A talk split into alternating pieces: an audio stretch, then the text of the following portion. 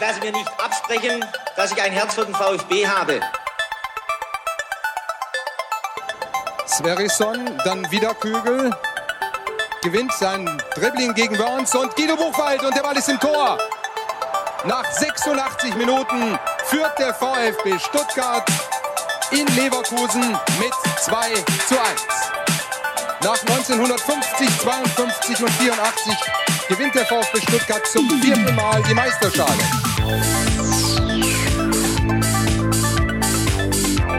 Jetzt müsste der Ball endlich noch einmal hereinkommen. Jetzt kommt er weiter hinten auf Hitzelsberger!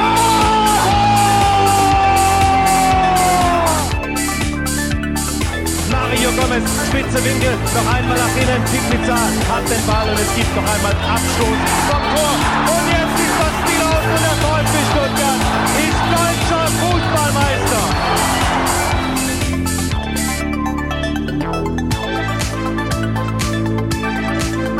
Herzlich willkommen zu STR. Mein Name ist Ricky und mit mir in der Leitung der Mann, der alle Berge in Tirol bestiegen hat, der Sebastian. Hallo. Genau, schönen guten Abend. Ich habe schon mal für den VfB ähm, gescoutet, die jetzt in Kitzbühel sind. Habe ich mir vorher schon mal Tirol angeguckt, aber ist äh, schön dort. Also kann man machen. Ja, ich habe Südtirol abgegrast, du Tirol. Und am Ende sind wir, glaube ich, ähm, beide zu dem Entschluss gekommen, dass die Ostalb, die Schwäbische Alb, der Schwarzwald und selbst das Allgäu schöner ist als diese österreichischen und italienischen Berge. Dementsprechend. Ah, ja, ja, ja. Jetzt komm, jetzt. Ja, okay. ja, auch schön, auch schön, ja. Ja, ja natürlich. Ähm, ja, wir treffen uns sozusagen zum ersten Podcast der neuen Saison 1920. Ähm, offiziell sind wir jetzt Zweitliga-Podcast und dachten uns, nachdem in der letzten Aufnahme die Aufnahmequalität deutlich besser war, dass wir wieder downgraden und erstmal wieder auf Zweitliganiveau über Skype aufnehmen hier. Also nicht wundern, Ja, absolut, ne, damit es authentisch bleibt. Aber ähm, der, der VfB ist schon im Trainingslager. Ich glaube, wir gehen da nächste Woche mal ins äh, Technik-Trainingslager ähm, und gucken, dass wir ähm, auch als Zweitliga-Podcast äh, erstklassige Tonqualität äh, hinbekommen. Heute Abend wollte es nicht so ganz funktionieren. Äh, wir, wir arbeiten noch dran, haben wir noch ein bisschen Zeit bis zum Saisonstart. Ganz genau. Wir haben uns gerade eine halbe Stunde hingesetzt und mit äh, Studio Link uns auseinandergesetzt. Leider Gottes äh, Sebastian hat gerade schon gesagt, hat das nicht ganz funktioniert und ähm, wir mussten sozusagen abbrechen äh, und haben das Ganze jetzt wieder auf Skype verschoben. Ich hoffe, ihr seht uns das ein klein wenig nach. Und lieber Sebastian, äh, man soll es kaum glauben, da nimmt man mal ein paar Tage nicht auf in der Sommerpause. Eigentlich ist das ja eine ruhige Zeit äh, beim VfB nicht, denn wir haben heute, glaube ich, eine picke, packe volle Sendung zu bieten. Äh, und ich äh, muss ganz ehrlich sein, ich weiß fast gar nicht, wo ich anfangen soll bei dieser reichhaltigen Themenlage, die sich aktuell darbietet hier in Stuttgart. Vielleicht können wir ganz kurz nochmal mit einer kleinen Rückschau beginnen. Achtung, es tut jetzt nochmal weh. Wir sprechen nochmal über den Abstieg.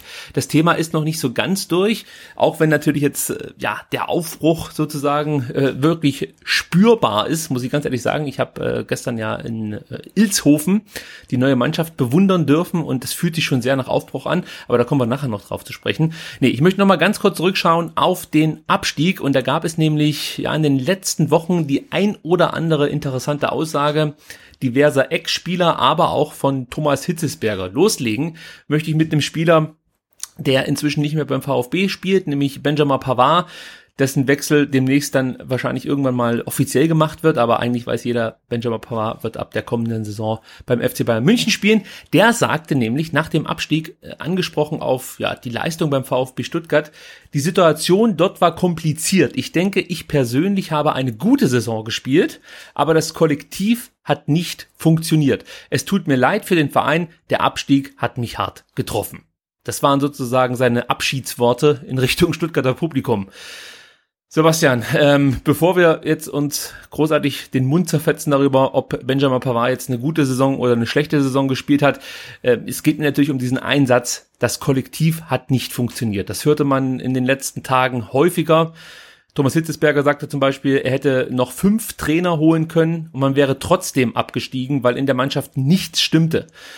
Also ich frage dich einfach mal, wie krass muss das abgegangen sein in der Kabine und wie schlecht muss diese Mannschaft zusammengestellt gewesen sein, dass es äh, offensichtlich derart nicht funktioniert hat zwischen den Spielern? Hm, ja, also nochmal kurz, äh, um auf Benjamin Pavard zurückzukommen. Ich hatte dann nachgeguckt nach seinem Zitat. Also er hatte, glaube ich, einen Kicker-Notenschnitt von 3,8 in der vergangenen Saison. Kann man jetzt sagen, okay, das ist eine gute Saison, aber für mich ist es keine gute Saison. Also er hat genauso schlecht gespielt wie alle anderen auch. Äh, aber äh, seine Aussage und auch die Aussage von Thomas Hitzelsberger und auch die Aussage von anderen zeigt ja, dass es da am Ende halt einfach komplett nicht mehr gestimmt hat. Man hatte halt irgendwie eine Ansammlung von äh, vermeintlich guten Spielern, äh, aber es war kein Team und das hat man ja auch in der Relegation dann gesehen, das hat man auch gegen, gegen Ende gesehen. Das hat halt einfach nicht gepasst und vielleicht ist darauf zurückzuführen, dass äh, Michael Reschke halt dann zu Beginn der Saison halt äh, wild Spieler eingekauft hat für viel Geld, äh, aber die Chemie im Kader einfach nicht gepasst hat und das scheint sich dann am Ende einfach gerecht zu haben. Äh, und insofern, ja, war, war halt irgendwann wahrscheinlich ein Punkt erreicht, wo man den Abstieg gar nicht mehr vermeiden konnte, weil einfach das ganze Gesamtkonstrukt nicht mehr funktioniert hat. Ist ein guter Punkt. Setzt aus meiner Sicht, aber wenn man so ein bisschen drüber nachdenkt, also dass der Abstieg mehr oder weniger kaum zu verhindern war, auch Thomas Hitzesberger ein bisschen unter Druck, weil ja, anscheinend musste er mit diesem Abstieg rechnen, wenn er sich darüber im Klaren war, dass er jetzt hätte jeden Trainer holen können. Und dementsprechend müssen, glaube ich, seine Transfers jetzt auch sitzen, weil er hatte ja so, sozusagen ausreichend Zeit, sich auf die Zweitligasaison vorzubereiten. Also äh, ist das jetzt hilfreich, dass Thomas Hitzesberger diese Einblicke schon relativ früh hatte? Oder ähm, glaubst du, ja, dass er mehr oder weniger gehofft hat, dass man hier nochmal mit einem blauen Auge rauskommt und äh, dann doch in der ersten Liga diesen Umbruch, der ja so oder so gekommen wäre, sehr wahrscheinlich, ähm, dann ja, da hätte schaffen können. Ja, absolut. Ich meine, er wie auch wir alle haben natürlich gehofft, dass man das Ding halt irgendwie noch gewuppt bekommt und in der ersten Liga dann weiterspielen kann und ähm, dann dort den Umbruch vollziehen kann. Jetzt nach dem Abstieg ist der Umbruch natürlich dann umso krasser, äh, aber ich finde, man sieht auch ganz deutlich, dass äh, äh, Hitzelsberger, Misslintat und auch Walter diesen Umbruch wollen und auch forcieren. Jetzt, äh, wir kommen vielleicht hinterher noch drauf, ne, die drei, äh, also ne, Thomas Hitzelsberger hat ja den, den Anti-Reschke gemacht, so wie Reschke halt gleich nach der Saison äh, erstmal Neuzugänge am laufenden Band präsentiert hat, äh, präsentierte dann Thomas Hitzberger erstmal nicht Vertragsverlängerung am laufenden Band, ähm, sprich äh, Gentner, Ogo Beck und ja, aus sportlicher Sicht hätte man vielleicht einen von dreien sogar halten können, aber ich glaube, man wollte auch wirklich zeigen, hey, wir müssen echt was ändern und neu starten und ähm, deswegen wurden alle drei Verträge nicht verlängert äh, und auch die Transfers haben jetzt eine eigene Handschrift. Es ist ein hohes Risiko, denke ich, weil jetzt ein riesengroßer Umbruch da ist, äh, aber ich glaube, die Verantwortlichen haben jetzt gesehen, sie müssen irgendwas anders machen und ein weiter so geht halt einfach nicht. Ja, offensichtlich. Mario Gomez hat es ja auch im Eurosport-Interview äh, relativ deutlich gemacht, dass er sich bei einigen Spielern nicht ganz so sicher war, ob sie wussten, um was es eigentlich geht. Ich glaube, das hat er in Bezug auf das Spiel gegen Wolfsburg damals gesagt. Äh, das war ja auch relativ erschreckend, dass es da offensichtlich Leute gab, die sich nicht darüber im Klaren waren, dass der VfB sogar noch direkt hätte absteigen können. Am Ende ist es egal, aber es war halt ein wichtiges Spiel. Und Christian Gentner, der ja auch den ein oder anderen Artikel, beko Artikel bekommen hat äh, nach seinem Abgang beim VfB, der muss wohl erzählt haben, dass er einige seiner Mitspieler gar nicht erreichen konnte, also sprachlich, weil das Deutsch einfach so schlecht war, diverser Spieler, und weil es wohl an der richtigen Einstellung mangelte. Und ich habe mir jetzt überlegt, vielleicht liegt es wirklich daran, oder ich möchte es anders erklären. Man hört ja jetzt häufiger bei dem einen oder anderen Transfer, Mensch, wie kann man denn nur so einen Spieler zum VfB holen? Ja, äh, Algadui ist da zum Beispiel so ein Beispiel, da waren viele verblüfft, warum der VfB sich mit diesem Stürmer verstärkt. Da möchte ich nachher noch kurz was dazu sagen, ähm, aber äh, kurz zu meiner These ähm, man gibt diesen Spielern natürlich jetzt eine Riesenchance ja, beim VfB. Also sie haben offensichtlich eine gewisse Qualität, sonst hätte gerade al äh, keine, ich glaube, 16 Scorerpunkte gesammelt in der abgelaufenen Zweitligasaison. Das heißt, eine gewisse Qualität ist da. Sie bekommen vom VfB eine riesige Chance. Das Risiko auf der anderen Seite ist verhältnismäßig gering, weil man also finanziell gesehen nicht jetzt hier all in geht mit 300.000 Ablöse oder 250.000 und äh, wie gesagt, auf der anderen Seite bekommt der Spieler eine sehr sehr große Chance vom VfB, kann vielleicht mit der Mannschaft aufsteigen. Sollten sie aufsteigen und der VfB sagt, ach, gut, für die erste Liga reicht's für den einen oder anderen nicht, kann man sie dann wahrscheinlich trotzdem noch gewinnbringend verkaufen, weil sie vielleicht eine gute Saison gespielt haben. Also ich finde, die Chance, die der VfB diesen Spielern gibt, kann am Ende äh, dem VfB zugutekommen und äh, in Bezug auf andere Spieler, die zum Beispiel in der letzten Saison geholt wurden, nehmen wir einfach mal Pablo Maffeo, hatte ich das Gefühl, dass das eher für den VfB eine Chance war. Also sprich, man bekommt hier ein großes, vermeintlich großes Talent, äh, der sich da, da herablässt, möchte ich fast schon sagen, und zum VfB geht und jetzt hier bitte auch spielen möchte und zum nächsten großen Bundesliga-Star hochgejazzt werden soll. Und da kann ich mir schon vorstellen, dass äh, ja da manchmal die Einstellung so ein Stück weit fehlte, wenn es darum ging, ja, einfach dann wirklich das, das Drecksgeschäft zu erledigen auf dem Platz. Und das war es ja mehr oder weniger ab dem ersten äh, Pflichtspiel in der abgelaufenen Saison gegen Hansa Rostock. Und ich kann mir schon vorstellen, dass der ein oder andere Spieler vielleicht auch durch seinen Berater da ähm, ja mit anderen Möglichkeiten hier in Stuttgart gerechnet hat. Siehst du das ähnlich, dass das eine große Chance ist auch für die Spieler, die jetzt verpflichtet wurden äh, hier beim VfB? Ja, absolut. Ne? Also wenn man gerade, ähm, ich muss den Namen echt noch lernen, ähm, Al-Gadiwi.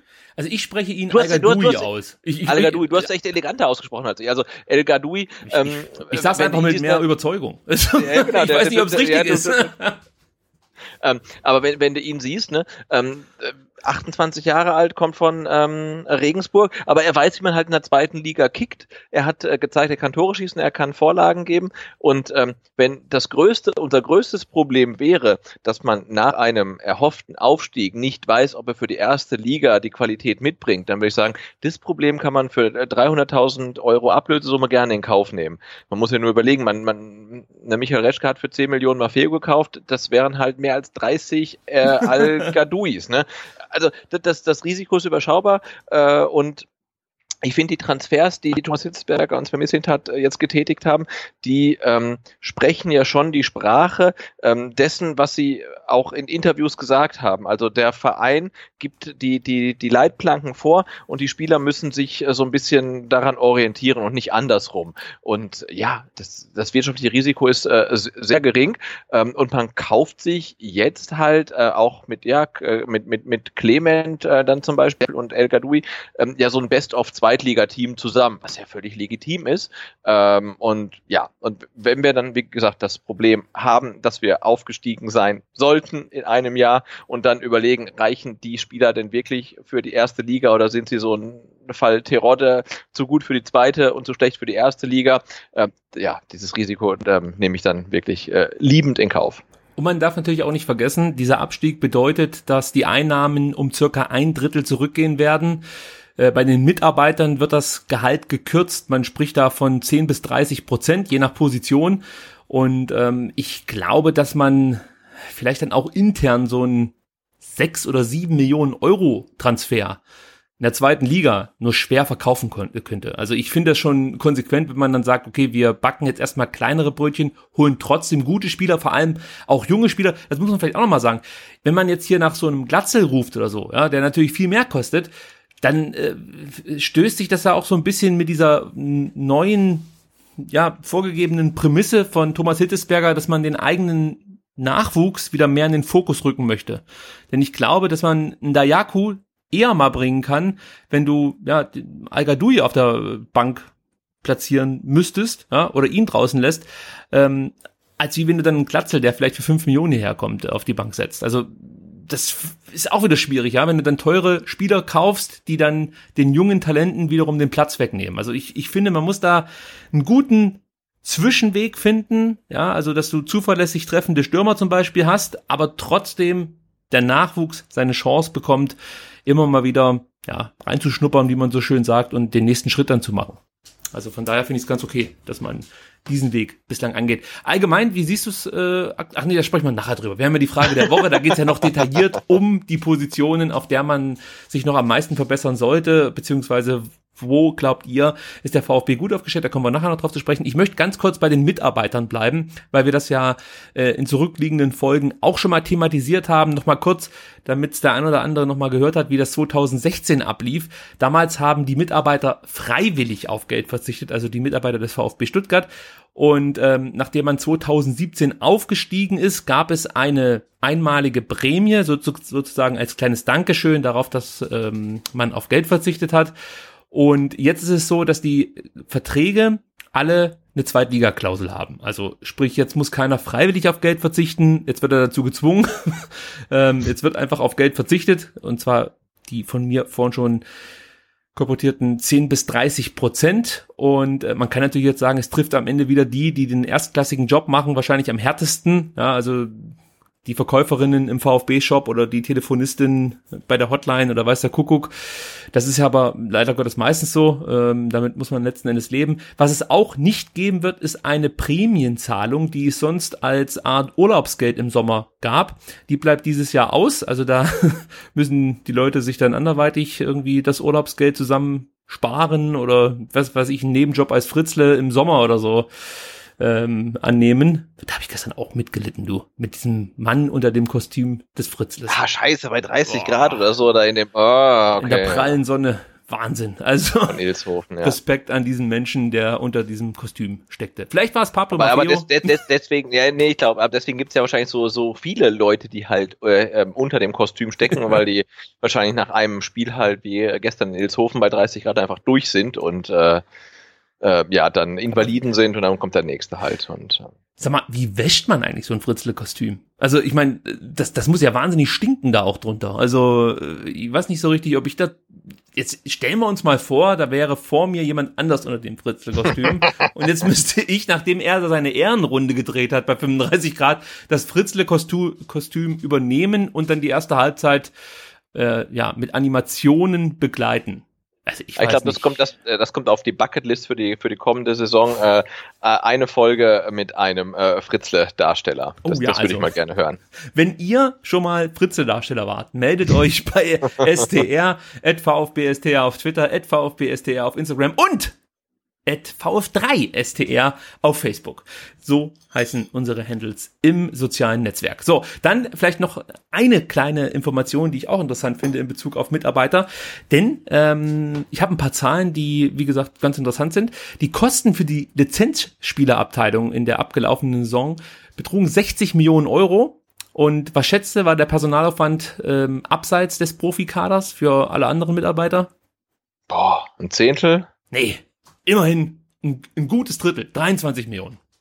Okay, so viel. Ja, da fallen. Oh, die, haben, die, haben, die, haben, sehr viele Mitarbeiter, ja, das stimmt schon, okay. Ja, 23 Millionen, ähm, aber trotzdem 60 Millionen für die Profis, 23 Millionen ist der Personalaufwand, wie gesagt, abseits des Profikaders, nur damit man da ein paar Zahlen ähm, ja im Hinterkopf hat und ja, wie gesagt, ein Drittel der Einnahmen gehen zurück und das wird dann letzten Endes spürbar sein bei dem Ja, das ist halt, muss man schon sagen, so ein bisschen bitter, ne, dass die, die halt nichts dafür können, dann äh, ja, Einbußen haben, die sie wirklich ähm, merken und die, die was dafür können, äh, vielleicht dann anderswo genauso gut verdienen oder vielleicht auch noch hier fast genauso gut verdienen. Ähm, ja, das ist irgendwie ja, schwierig, äh, das zu begreifen. Es ist halt irgendwie so, das ist halt Marktwirtschaft, aber ähm, irgendwie ist es sozial gesehen doch einfach ungerecht. Es ist ungerecht, absolut. Deswegen ja. finde ich es ja auch so wichtig, dass man jetzt hier nicht solche äh, relativ teuren Transfers tätigt, also im Verhältnis für die zweite Liga und eher kleinere Brötchen backt und gleichzeitig auch auf die Jugend setzt, weil ich glaube auch, dass der ein oder andere Mitarbeiter eher bereit ist, mal so eine, ähm, ich sag mal, magere Saison mitzugehen,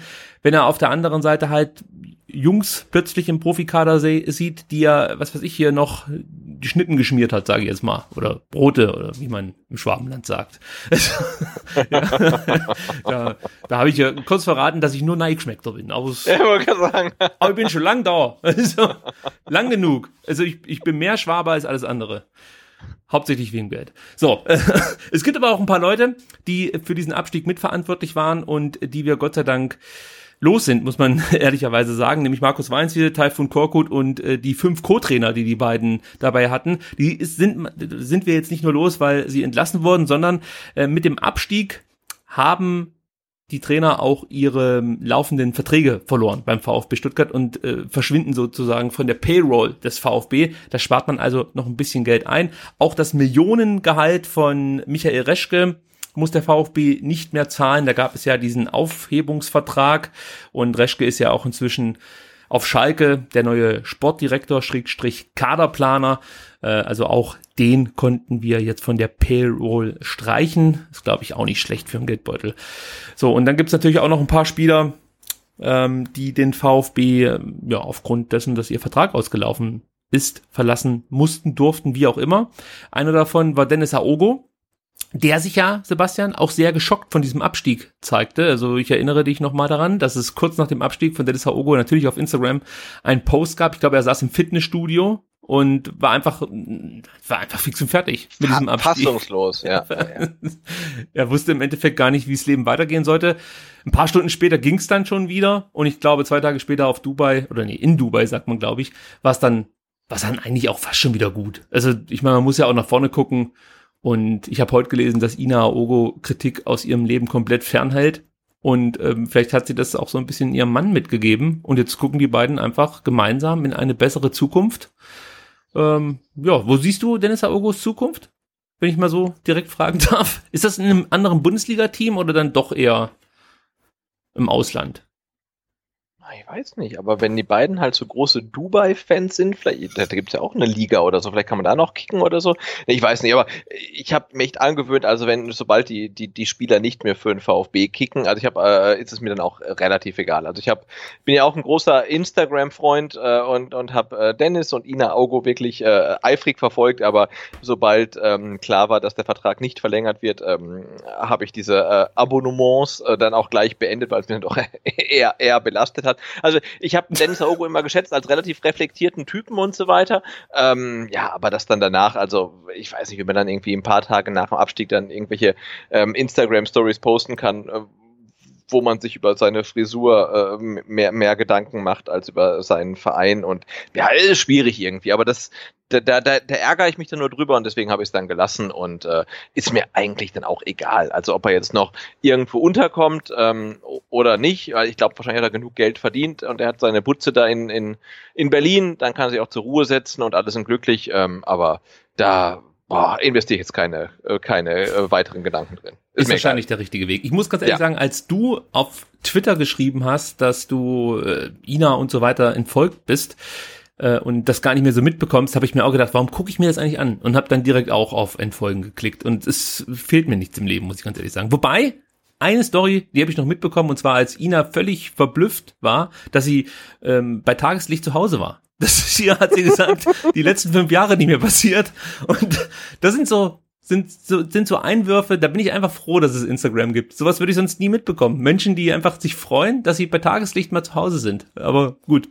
Ina Ogo, sie wird uns auf irgendeine Art und Weise dann doch fehlen, glaube ich. Ja, irgendwie schon. Ne? Wir haben erst äh, Frau Ginczek verloren und, und jetzt noch Ina ja. Ogo. Also jetzt äh, und die, die Neuzugänge geben da, glaube ich, auch Spielerfrauen TV-mäßig halt wenig her, glaube ich.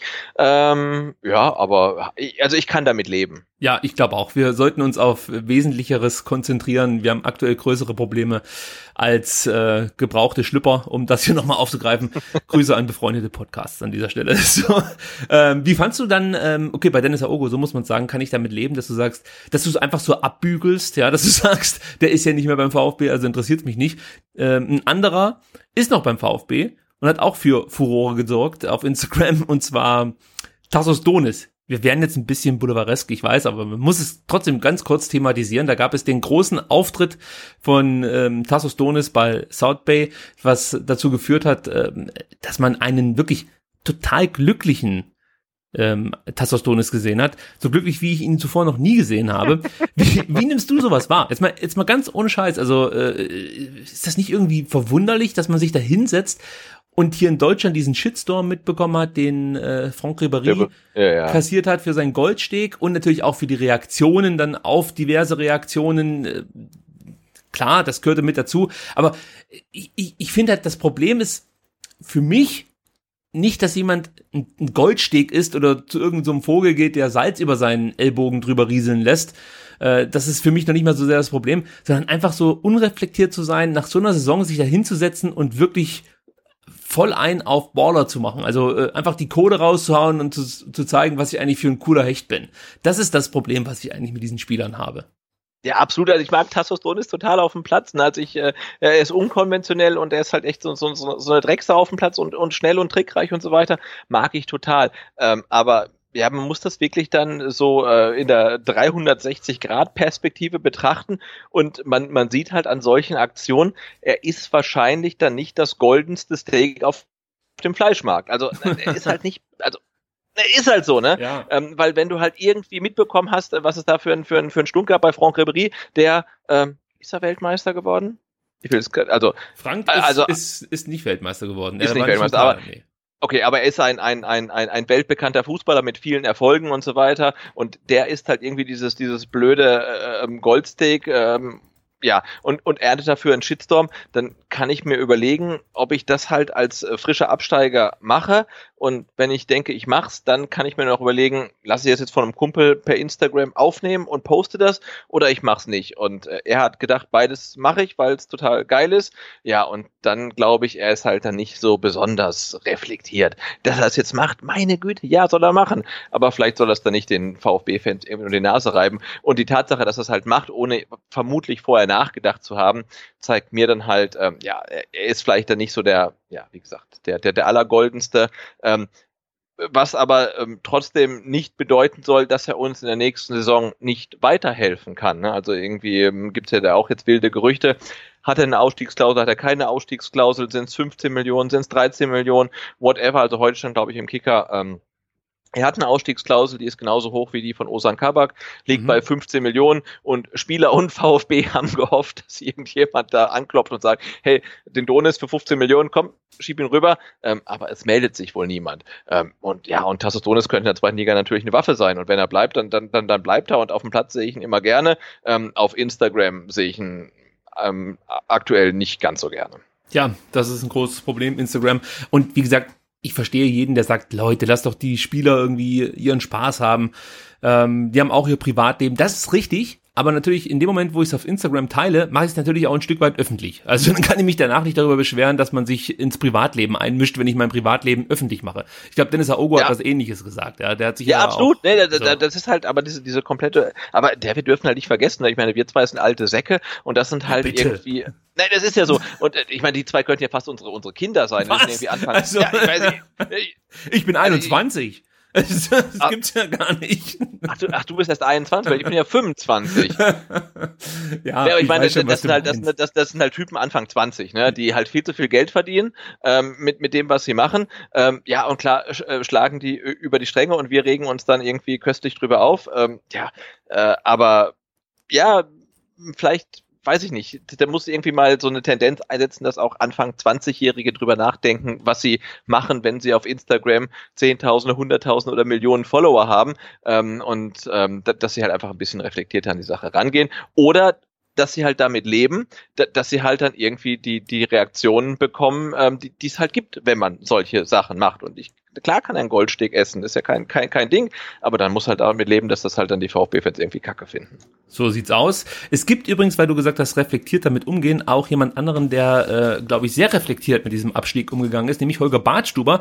Der hat auf Twitter, Instagram und glaube auch auf Facebook folgendes geschrieben. Servus Fans, zweieinhalb Wochen Abstand von allem waren für mich wichtig oder richtig hat er geschrieben.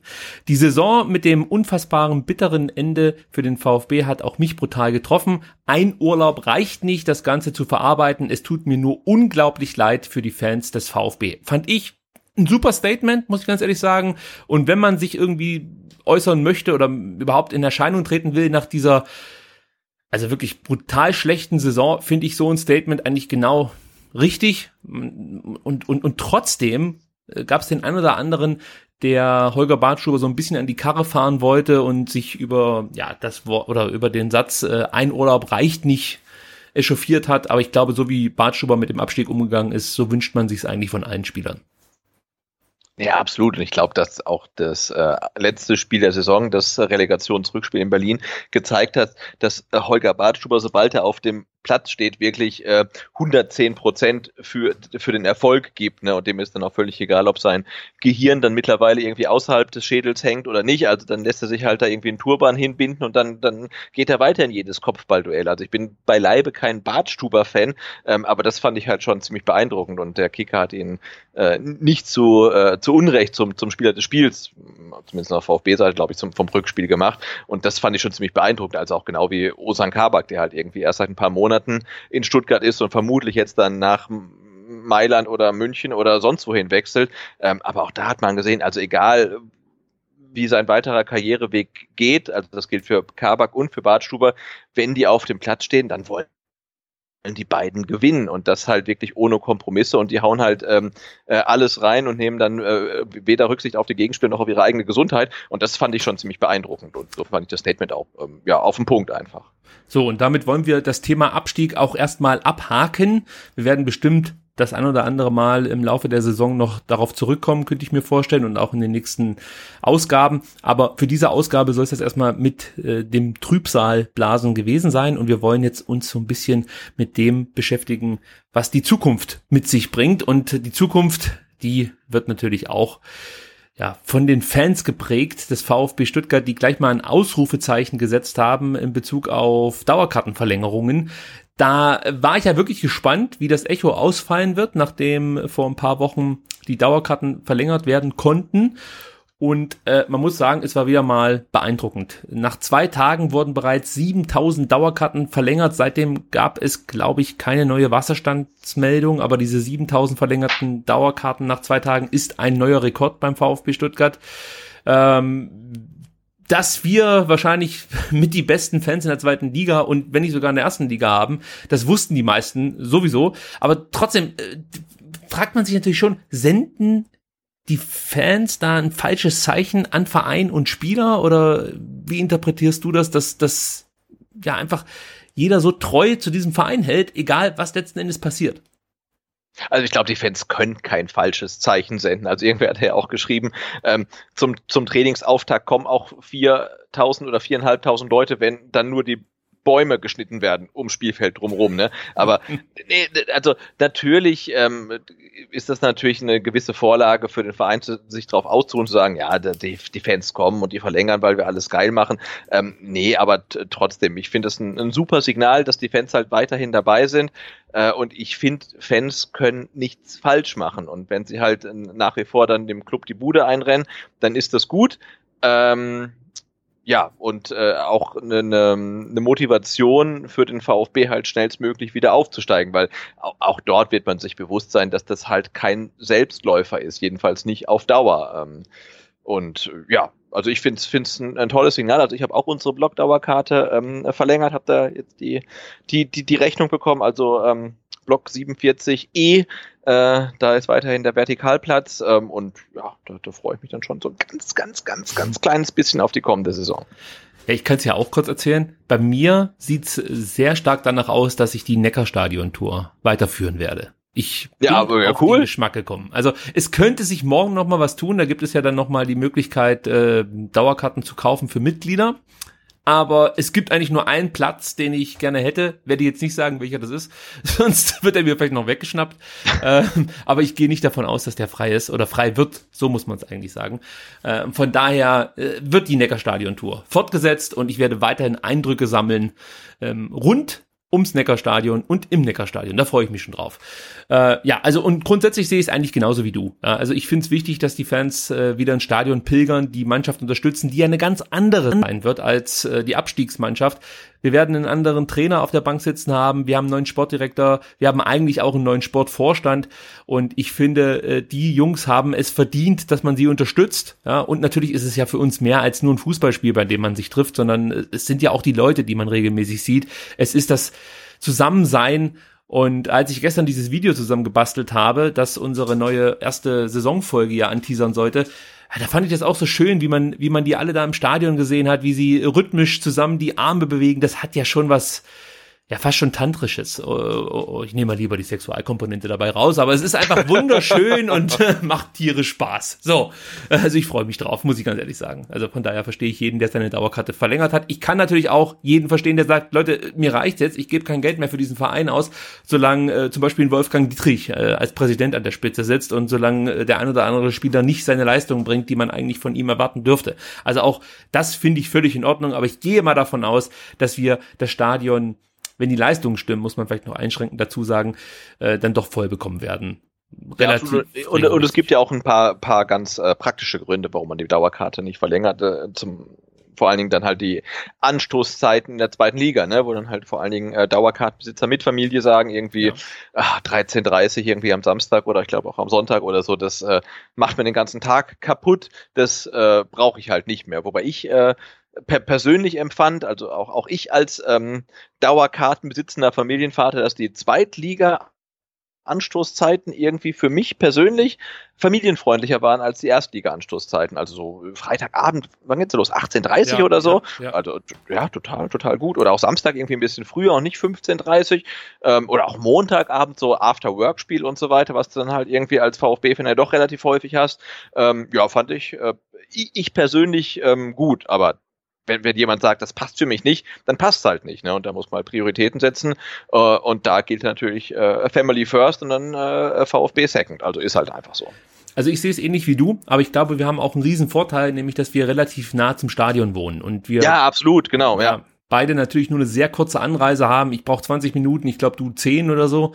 Also da ist man relativ schnell am Stadion und wenn du natürlich jetzt, weiß ich nicht, aus der Bodenseeregion hier hochfahren musst und die spielen 18.30 am Freitag oder andersrum 20.30 am Montag, dann ist das schon ist es schon ein bisschen scheiße, muss man ganz ehrlich ja, sagen. Ja, klar, oder auch, da, ich habe mich immer gefreut, also ne, Freitagabend oder Montagabend war für mich brillant, weil da gehst du, arbeitest du und dann äh, pilgerst du halt gemütlich zum Stadion, kannst theoretisch zu Fuß hingehen, aber klar, das ist halt meine persönliche Perspektive von, von dem, der halt irgendwie mehr oder weniger in Sichtweite vom Stadion arbeitet, aber jemand, der halt eine Anreise hat, für den ist es natürlich äh, total kacke, gar keine Frage.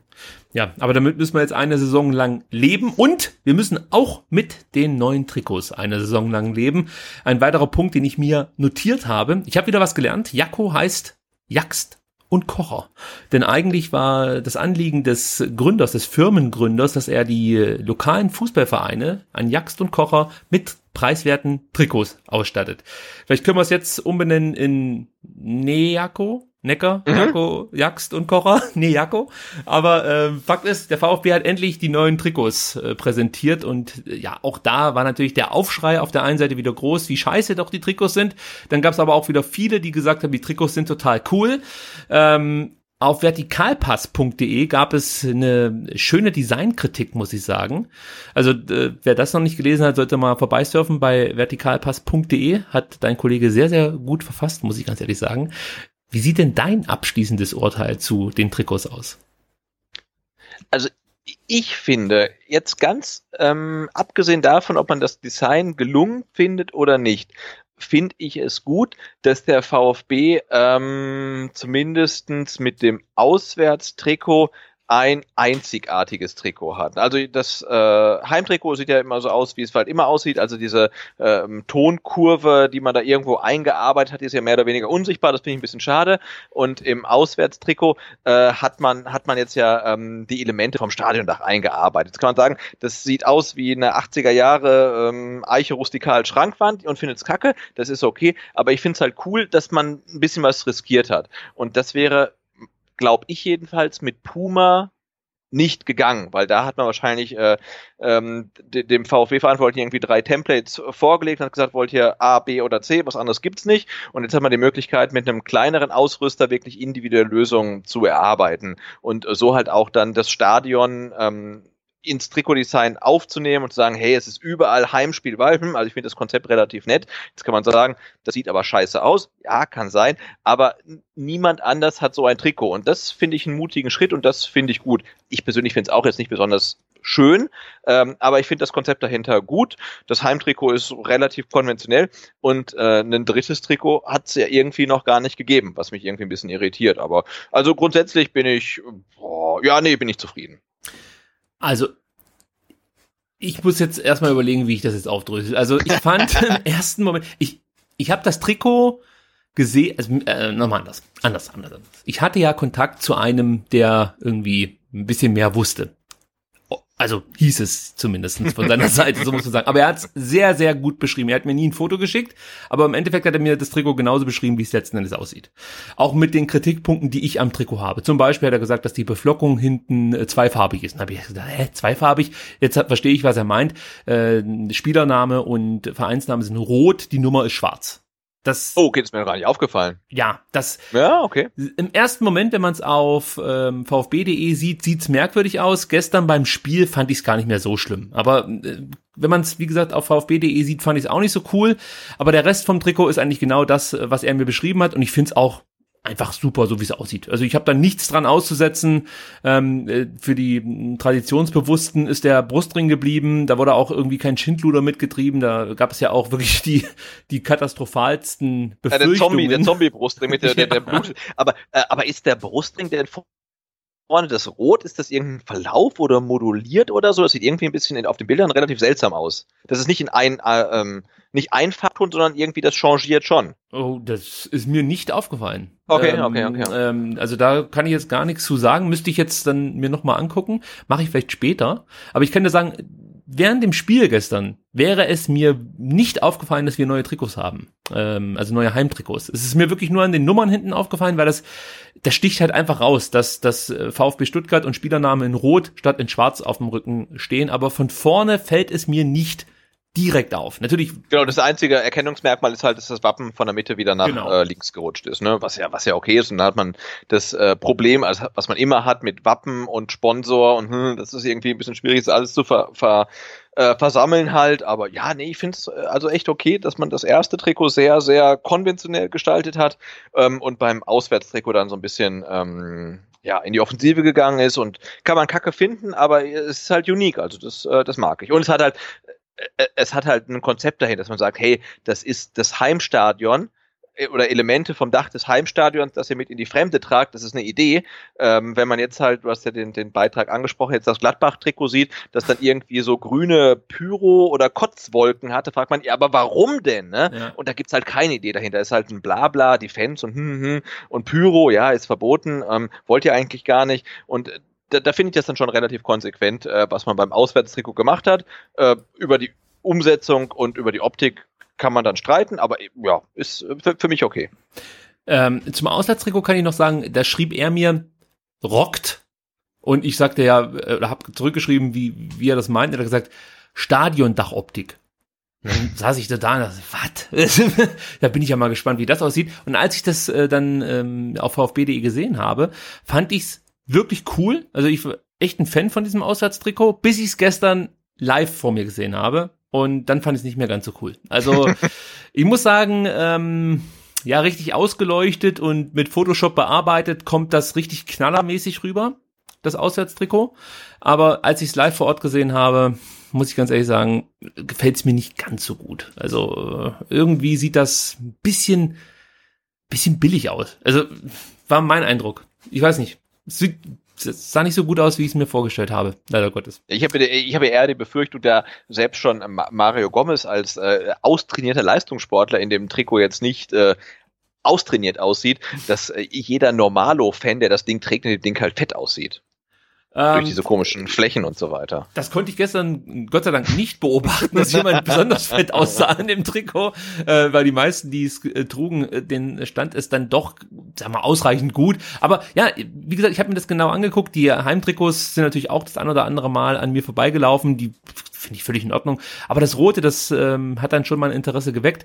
Und vor mir stand glücklicherweise ein kleiner Junge, den ich dann die ganze Zeit beobachtet habe, also wie das Trikot halt aussieht. Nicht, ich habe nicht den Jungen beobachtet, um Himmels Willen, schon, mein klar, Gott. Schon also, so, und ähm, dann hat man es auch immer schön gesehen, wie das halt in der Sonne auch ein Stück weit reflektiert und so. Und dann dachte ich mir so, also irgendwie sieht das, sieht das aus wie so ein nachgemachtes Trikot. Also es sieht nicht so geil aus, wie ich eigentlich dachte, dass es aussieht.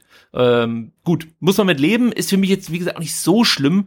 Äh, wichtig ist für mich, dass das Heimtrikot vernünftig aussieht, dass man da keinen äh, Quatsch mitmacht und äh, eben nicht solche komischen Wolken einarbeitet, wie es in Gladbach der Fall war. Und es gab ja auch schon wirklich ganz schlimme Verbrechen an Heimtrikots von diversen Ausrüstern hier in Stuttgart. Also von daher bin ich mit diesem Trikot sehr zufrieden. Vielleicht noch ein kurzes Statement deinerseits äh, zum Torwarttrikot, das ja einfach ja durch durch Photoshop gejagt wurde. Da wurden die Farben, wie nennt man das, wenn man die nicht umgedreht, sondern invertiert. Invertiert, so heißt invertiert. das genau. Es ist ist wirklich so, oder? Ja, total, ja. Ja. Nee, aber ist es so, er hat irgendwie gepostet, ne, irgendwie so ein äh, ähm, Neuzugangsbild und das einmal äh, Photoshop äh, invertieren und dann kriegt man halt, äh, also das, nennt man dann natürlich dann im, im Marketing-Sprech, das ist die Komplementärfarbe, ja, und schwarz und mint, ja, warum nicht, also kann man machen und wir dachten ja lange, oder und viele, es wäre dann irgendwie das, das Ausweichtrikot wirklich. Es wäre komplett mint mit schwarzem Brustring und das Torwarttrikot wäre schwarz mit mintfarbenen Brustring. Ähm, aber jetzt hat man irgendwie zwei ähm, Torwarttrikots vorgestellt, was dann ja auch eher ungewöhnlich ist. Ähm, und kein Third, also wo letztes Jahr war es ja das Schwarze mit dem gelben Brustring, was echt schick war. Ähm, das finde ich ein bisschen irritierend. Ähm, und ähm, irgendwie hat ja jemand geschrieben, also auf Anfrage hieß es, ja, das Ausweichtrikot wird in den kommenden Wochen noch vorgestellt. Ich, ich, ich weiß nicht, ob sie es jetzt irgendwie aus Versehen vergessen haben, genauso wie sie vergessen haben, äh, Benjamin Pavard zu verabschieden also das finde ich irgendwie ein bisschen befremdlich. Ähm, ja, aber äh, also Trikots, äh, jetzt der, der Switch von Puma zu Jakko, glaube ich, hätte uns ähm, schlimmer treffen können, weil wir haben jetzt ein ähm, Heimtrikot, was eigentlich genauso aussieht wie das ursprüngliche Heimtrikot, nur dass der, dass das Wappen von der Mitte nach links gewandert ist. Das Auswärtstrikot ist ein bisschen mutig, kann man gut finden, muss man nicht gut finden. Ein Ausweichtrikot haben wir nicht. Wir haben zwei schöne, finde ich jedenfalls Torwarttrikots. Äh, ja, also das, äh, das, das passt schon für mich. Bei den, bei dem Third-Trikot ist meine Information, dass es da wohl schon eins gab, aber man sich nochmal anders entschieden hat. Dann war es das Mintfarbene. Wahrscheinlich haben sie gesagt, hey, das haben wir jetzt aber das ist irgendwie als Ausweichtrikot nicht so cool. Wir machen das als zweites Torwarttrikot. Habe ich mir auch gedacht, aber darauf. Oder? Oder? Ich habe es also auch angesprochen, aber darauf habe ich keine Antwort erhalten. Also ähm, ich, ich weiß es nicht, aber ich könnte mir schon vorstellen, dass es ähnlich gelaufen ist, weil man geht ja relativ offensiv jetzt auch mit diesem Torwarttrikot um, was ja sonst nie so richtig der Fall war. Das, da hat man sich ja manchmal erschrocken, hey, was macht dieses gelbe Trikot hier im, im Trikotshop? Und dann, ach stimmt, wir haben ja, ja auch ein Torwarttrikot. Und diesmal wird es ja relativ äh, prominent platziert. Wobei ich sagen muss, dieses komplett mintgrüne finde ich gar nicht so uncool. Also das Schwarz mit dem mintgrünen Brustring gefällt mir nicht so, aber äh, das komplett mintgrüne, das finde ich gar nicht so schlecht, muss ich ganz ehrlich ja, sagen. Das, äh, wenn du das jetzt sagst, dann scheint es echt zu sein, dass das komplett mintige als als als Third gedacht war und jetzt dann irgendwie zum Torwarttrikot gemacht worden ist. Äh, ja, weiß ich. Also Robert Zieler hat ja sowieso, glaube ich, die ganze Saison immer in äh, Feldspielertrikots ähm, gespielt. Ne? Der hat ja ganz oft in einem roten ähm, Auswärtstrikot gespielt. Ähm, ja, stimmt, mal, ja, mal, mal, stimmt. Mal, ja, mal, mal, mal abwarten, was da jetzt noch kommt. Aber ich, ich ja, äh, ich glaube, es ist fünf Euro günstiger geworden. Ne? Also die Jakko-Trikots sind fünf Euro günstiger als die Puma-Trikots. Äh, immer noch für meinen Geschmack viel zu viel für so einen äh, fetzen Stoff. Ähm, aber ja, sie, die, die werden gekauft werden. Ähm, wir hatten schon schönere Trikots, wir hatten schon ganz oft sch schlechtere Trikots. Ja, das, das ist okay. Und noch ein Wort kurz zur Teamausstattung. Die finde ich nämlich äußerst, äußerst gelungen. Die habe ich gestern auch live bestaunen dürfen. Ähm, also gerade die weißen Barmacht-Trikots, die oder ja, ja, die sind schön, ne? Also richtig schön. Aus, ja. Auch die schwarzen sind sehr gelungen. Die Ro also mir gefallen eigentlich alle. Äh, alle Barmacht-Klamotten gefallen mir sehr gut. Es gibt ein paar schöne Jacken neu im Sortiment. Schaut mal vorbei und kauft am besten zwei und zahlt nur eine. Genau, und nutzt den äh, Gutscheincode VfBSDR. Nee, Quatsch. Genau. Le le le leider nicht. Nee, aber ich finde, ähm, man merkt ja auch, ne, ähm, es gab ja, bevor die Trikots vorgestellt werden, Ah, in welchem, in, in, in welchem Zusammenhang gab es denn dann die Bilder aus der VfB Fußballschule? Ging es da um die Dauerkarten? Ja, nein, das war so? die, das war die äh, Bewerbung des Trainingsauftakts. Und, äh, ja, genau. Da wurde der Trainingsauftakt angeteasert, dann gab es Bilder aus der VfB Fußballschule, wo die kleinen Steppkes dann auf einmal schon in Jakko-Klamotten ähm, rumliefen. Ähm, und äh, viele, und ja, und wir auch eigentlich dachten, hey, ist das schon ein Hinweis auf die neuen VfB-Trikots? Ähm, und ähm, dann kam raus, dass es jetzt unter Jakko halt äh, erstmals oder zumindest im Gegensatz zu Puma für die VfB Fußballschule eine eigene Ausstattungslinie gibt, die anders aussieht als die für die Profis. Und ich finde allein diese Tatsache ähm, spricht ja schon für den Deal mit Jakko, dass einfach da ein bisschen mehr gemacht wird und ein bisschen mehr ähm, Kreativität geleistet wird und nicht, ähm, ja, das äh, irgendwie so von der Stange kommt, sondern man sich überlegt, hey, was macht für welche Abteilung Sinn? Äh, ja, das äh, fand ich auch schon ähm, relativ äh, positiv und äh, spricht dafür, dass das halt umgesetzt wird, was man sich vom VfB-Seiten auch von dem Deal versprochen hat, nämlich einfach eine wichtigere Rolle beim Ausrüster zu spielen, weil der neue Ausrüster halt nicht ganz so groß ist wie der, wie der letzte Ausrüster. Übrigens, das war der Moment, als die Beziehung zwischen mir und meiner Quelle, meine Jakob-Quelle, so ein bisschen äh, in Stocken geraten ist. Weil als ich das gesehen habe, dachte ich auch, Alter, der hat mich die ganze Zeit verarscht. Ich habe mich hier tierisch auf das Brustring-Trikot gefreut, habe sogar so eine leichte Andeutung auf Twitter gepostet und muss mich jetzt so hier mehr oder weniger vorführen mhm. lassen und ähm, habe ihn daran äh, daraufhin natürlich auch angeschrieben und er hat einfach nur diesen ähm, ja, äh, wie, wie weiß gar nicht, wie dieser Smiley heißt mit der mit mit diesem verschmitzt lachenden Gesichtsausdruck, weiß nicht, was ist, verschmitzt Smiley wahrscheinlich. also, ich kenne mich da nicht so gut aus, haben wir ja vorhin schon festgestellt. Wir sind nicht die Jüngsten und äh, müssen dementsprechend hier äh, die Jugendsprache ein bisschen hinten anstellen. Aber auf jeden Fall kann ich sagen, die Informationen, die ich da bekommen habe, vielen Dank an dieser Stelle. Wenn ihr weitere habt, könnt ihr uns natürlich kontaktieren auf Twitter, Facebook und Instagram. Wir sind immer froh für neue Informationen, Insider-Infos jeglicher Art. Nur äh, bitte nicht von Transfermarktforum. Also ich glaube, Transfermarktforum ist, ähm, wir kommen da vielleicht nachher nochmal ganz kurz drauf zu sprechen, in, in dieser Saison die absolute Hölle. Also, äh, ich, also sowas habe ich noch nie erlebt. Es, es, es gibt, glaube ich, vielleicht höchstens zwei Meldungen, die bislang stimmten äh, auf transfermarkt.de. Ansonsten wie kann man das vergleichen? Vielleicht, wenn man äh, in der Kläranlage durchs Klärbecken schwimmt, um irgendwie einen 5-Euro-Schein rauszufischen oder so. Also man muss so viel Mist lesen, um irgendwie mal irgendwas zu finden, was halbwegs richtig ist. Und man hat auch das Gefühl, dass natürlich bei so vielen Informationen, in Anführungsstrichen, die da rausgehauen werden, natürlich mal irgendwann eine stimmen muss. Ja, das ist einfach, geht gar nicht anders. Aber ich glaube, Transfermarkt hat bei mir komplett verspielt jedenfalls. Finde ich, aber ich, also ich, ich bin da auch nicht unterwegs, aber ich finde das halt schon extrem cool, was dann irgendwie dann teilweise so in die Twitter-Timeline gespült wird. Also legendär war ja ich weiß gar nicht, ähm, das ist jetzt ein Jahr her oder so, das war glaube ich noch Luca Waldschmidt bei Freiburg, hat seine Hello Fresh Box gekündigt, genau. der wechselt, ne? Ja, legendär. Also ich äh, amüsiere mich da mal ähm, ähm, köstlich drüber, äh, äh finde das total gut äh, und, und lese das halt äh, sehr gerne, äh, ja, wie die Leute halt dann irgendwie aus irgendwas äh, Schlüsse ziehen, weil irgendjemand kennt, der jemanden kennt, dessen Cousin äh, eine Freundin hat, die früher mal bei HelloFresh gearbeitet hat. Also finde ich großartig, ähm, aber habe mir dann auch gedacht, ach, so, so wichtig ist es eigentlich auch nicht. Warten wir doch einfach ab, bis die Sachen dann verkündet werden. Ähm, und dann, dann, dann passt das alles. Also welche Torhüter jetzt auch schon zwischendurch zum VfB gewechselt sind, bevor äh, Kobel jetzt kam und so weiter. Also äh, es sorgt für große Unterhaltung und lässt die Sommerpause garantiert nicht langweilig werden. Also äh, mag ich. Ja, man sieht ja, dass selbst die hier lokal anwesenden Medien nicht immer so gut informiert sind. Da gab es ja auch bei der Pressekonferenz einige Richtig Richtigstellungen von Thomas Hitzesberger und Sven Mislintat bezüglich diverser Ausstiegsklauseln, die es gibt oder eben nicht gibt. Also äh, ja, man merkt, dass da offensichtlich viele, weiß ich nicht, versuchen, also ich weiß gar nicht, wie man das nennen soll, halt einfach für aufmerksam zu sorgen, äh, Aufmerksamkeit zu sorgen und ähm, sehr wahrscheinlich gar keine exklusiven Insider-Informationen haben. So, unterstelle ich hier einfach mal. Gut, kommen wir zum VfB-Trainingsauftakt. Sebastian, du hast es vorhin schon kurz angedeutet. Viereinhalbtausend Fans haben sich aufgemacht letzten Donnerstag ähm, und haben sich im Robert-Schien-Stadion die ja, ersten Trainingseindrücke live vor Ort gegeben und Kommando Cannstatt war auch dabei und haben nochmal ein Statement in Richtung Wolfgang Dietrich gesetzt und ähm, haben dort ja, zwei große Banner ausgerollt, die, man muss sagen, bei VfB TV leicht zu übersehen waren, aber dann, glaube für alle anderen dann doch nicht so leicht. Genügend Bilder wurden inzwischen auf soziale äh, Medienkanäle geteilt und natürlich auch äh, von Stuttgarter Nachrichten abgedruckt. Es gab natürlich auch laute Dietrich-Rausrufe, so wie man das kennt. Ähm, der VfB hat gekontert, muss man sagen. Hat immer wieder die neue Ballermann-Hits hochgezogen.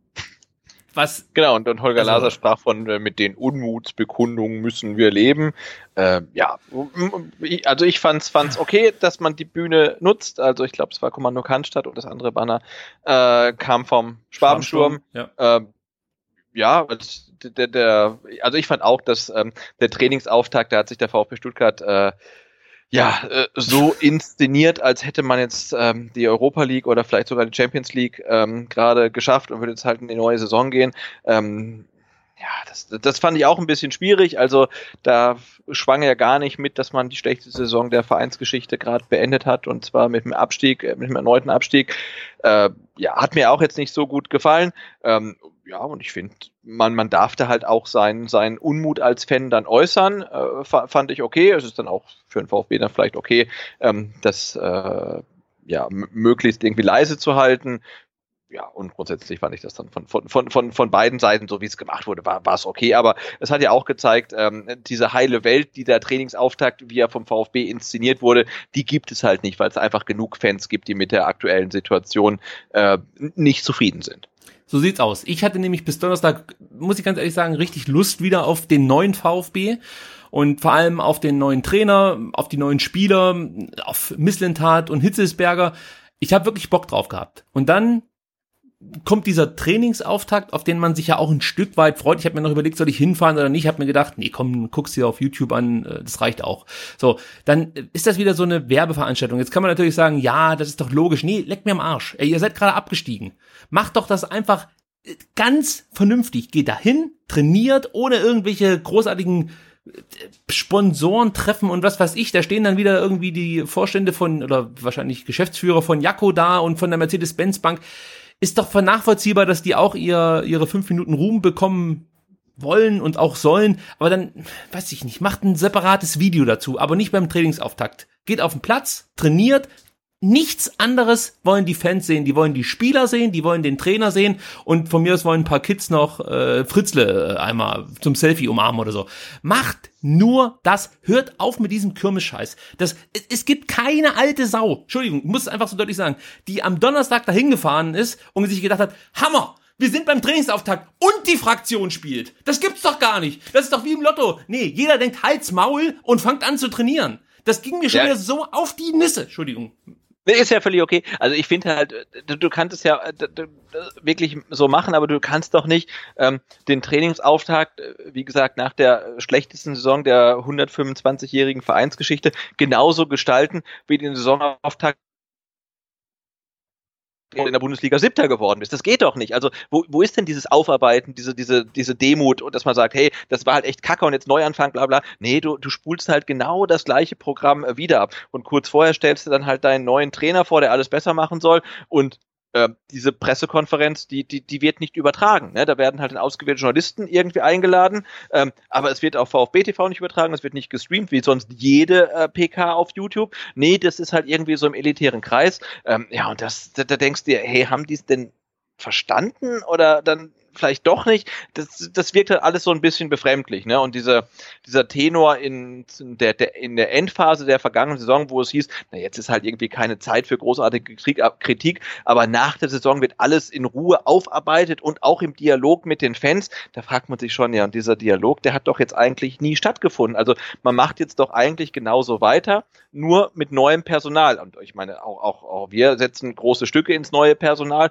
und hoffen, dass die es besser machen. Aber dieser angekündigte Dialog und jetzt Aufarbeitung dieser äh, verheerende Saison, der hat ja nie stattgefunden. Und dann he heißt, äh, gibt es jetzt einen Saisonauftakt ähm, und du musst dir echt überlegen, tritt da jetzt halt einen Absteiger auf oder ein Team, das äh, in der letzten Saison Fünfter, Siebter oder Zweiter geworden ist. Und das fand ich auch sehr, sehr äh, befremdlich. Und da fand ich halt dann auch diese Zwischenrufe und auch die Banner ähm, einen relativ erfrischenden Gegenpunkt, um zu zeigen, hey, es ist nicht so, äh, wie es zu sein scheint nach der Darbietung da. Zur Antritts-PK muss man vielleicht noch sagen, also nach meinen Informationen war das nur ein Pressegespräch. Es war keine Pressekonferenz, sondern nur so ein Pressegespräch. Also ich weiß jetzt nicht, ob das dann falsch kommuniziert wurde. Ähm, weiß jetzt nicht genau, wie die Ankündigung war, aber es wurde praktisch nicht als Pressekonferenz ähm, angekündigt, sondern ja einfach. Ja gut, aber ich verstehe, was du meinst. Klar, der, der, ja. Gibt's dem du gibst der Sache irgendein Etikett, aber es war ja nun so, äh, äh, Tim Walter war jetzt seit mehreren Wochen als neuer Cheftrainer fix, äh, hat sich noch nie öffentlich geäußert und dann heißt, und da sagt er, spricht er zum ersten Mal als VfB-Cheftrainer äh, und dann sagt er, ja, das ist halt dann keine PK, sondern ein Pressegespräch und auch nicht im PK-Raum, sondern im wo war es im Vereinsrestaurant halt, ne? Ja. Aber ja, warum? Also ich finde, die Fans haben schon verdient, dann zu hören, äh, wie, wie seine ersten Worte als VfB-Cheftrainer sind. Und ja. da hat man sich halt dann dagegen entschieden, was ich halt dann äh, sehr, sehr schade fand einfach. Man versucht halt jetzt so eine gewisse Aufbruchstimmung zu erzeugen. Ja, das gelingt auch teils, teils und versucht dann ähm, ja mit dieser Aufbruchstimmung die die die schlechte Stimmung wegzuschieben. So, aber es es was du halt sagst, es findet halt gar keine Aufarbeitung statt. Und das fehlt. Und auch dieses, dieses Wort Demut, das ist ein großes Wort, gar keine Frage. Aber ich verstehe einfach genauso wenig wie du, wie man sich da wirklich hinstellen kann und das fast eins zu eins äh, das gleiche Programm abziehen kann wie in, die Jahr, in den Jahren zuvor, als es nicht so gut lief oder von mir es ein bisschen besser lief, so muss man es ja sagen, und so ein Trainingsauftakt macht, als wäre nichts. Es hat wirklich nur noch Nebel und irgendwie so winkende Blasmänner gefehlt, die da an meiner Seite so rumhampeln. ja, dann wäre ich, glaube ich, völlig ausgetickt. Dazu dieser Quatsch mit der Musik auf dem Livestream, wo ich mir echt gedacht habe, Alter, du hast da diesen komischen Tower Defense spielenden Kommentator bei jedem Heimspiel sitzen, setz den dahin, das ist wahrscheinlich günstiger als äh, die GEMA-Gebühren. Genau, als, als, als, als GEMA-Gebühren. Ja?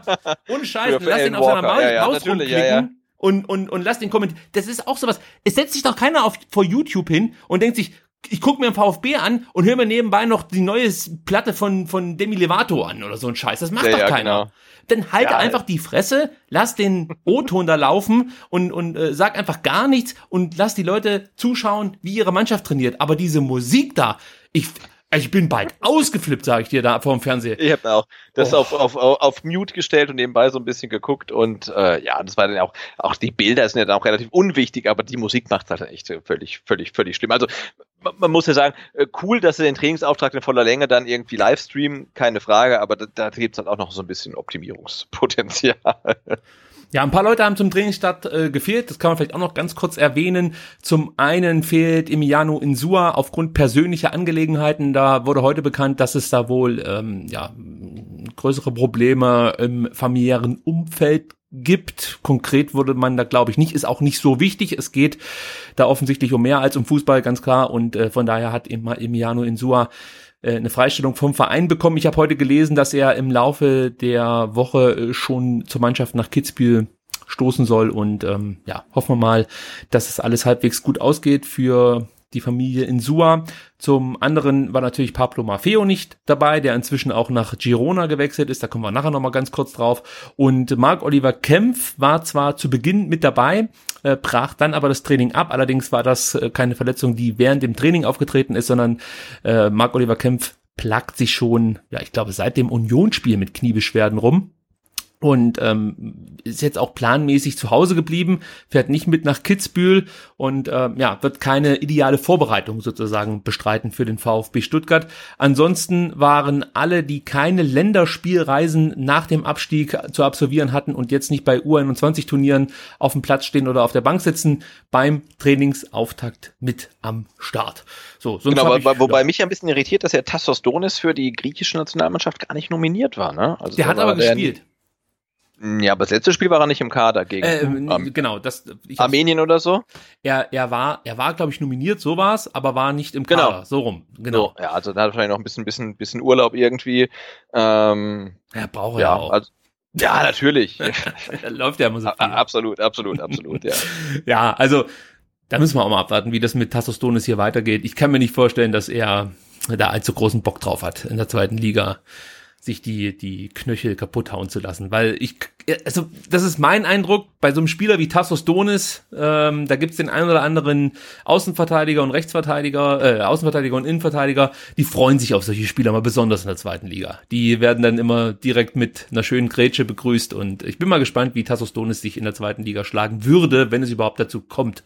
Aber da mache ich noch ein großes Fragezeichen dahinter. Genau, wir haben noch ganz, ganz schön viel Zeit, ne, bis zum Saisonauftakt. Ähm, da kann echt noch, noch einiges passieren. Deswegen bin ich auch äh, sehr gespannt, äh, ja, welche, welche Spieler dann wirklich äh, auf dem Platz stehen, wenn es losgeht oder auch dann irgendwie äh, Anfang September noch auf dem, auf dem Platz stehen, äh, von denen, die jetzt äh, gegen in, in Ilshofen gegen die hohenlohische Auswahl gespielt haben und die jetzt noch äh, unter Vertrag stehen und so weiter. Äh, das wird noch relativ spannend werden. Auch das wird noch Thema sein. Wir werden uns jetzt ein bisschen sputen, denn äh, ich habe ja versprochen, dass es in der kommenden Saison wieder kürzere Folgen gibt. Und ich sehe, wir sind schon wieder fast bei einer Stunde und ähm, der Themenzettel ist noch relativ lang, Sebastian, aber ich werde Gas geben, ich werde Gas geben. So, du hast es vorhin schon angesprochen. Tim Walter hat ein Pressegespräch bekommen und ähm, durfte da so ein bisschen erklären, was er mit dem VfB in der kommenden Saison vorhat. Und es gab einige Zitate, die fand ich wirklich interessant. Wir müssen jetzt nicht jedes Zitat komplett aufarbeiten, aber ich habe mir trotzdem mal die Sachen aufgeschrieben, die ich ganz interessant fand und äh, die ich hier nicht unerwähnt lassen möchte. Ähm, bevor wir zu den Zitaten kommen, fällt mir gerade noch ein, muss ich noch was anderes erwähnen. Und zwar gab es noch eine Veränderung im ähm, Trainerteam. Das sollte hier nicht unerwähnt bleiben, denn Tim Walter hat sich dazu entschieden, dass Marco Langer in Zukunft nicht mehr Torwarttrainer beim VfB sein soll und ja, sein wird. Äh, es soll wohl ein Nachfolger demnächst präsentiert werden. Da gab es auch schon Namen, die diskutiert wurden. Äh, bislang übernimmt diese Aufgabe Thomas Walter, bis es dann eben einen Nachfolger gibt. Aber das ist auch eine Personalie, die sollte man nicht unerwähnt lassen, weil Marco Langner natürlich relativ lang hier schon am äh, Start war beim VfB Stuttgart und mit vielen Torhütern gearbeitet hat. Offensichtlich hat man da aber ja Handlungsbedarf gesehen. Außerdem wird Martin Franz Matthias Schiffers in Zukunft in der Athletikabteilung unterstützen. Franz hat unter Nico Willig bereits ähm, das Athletiktraining bei den Profis übernommen und jetzt werden sich Franz und Schiffers unterstützen gegenseitig und ähm, also auch da gibt es nochmal eine Veränderung in der Trainer, äh, im Trainerstab. So ist es richtig. So, jetzt aber zu den von mir angekündigten Zitaten. Nee, doch noch nicht.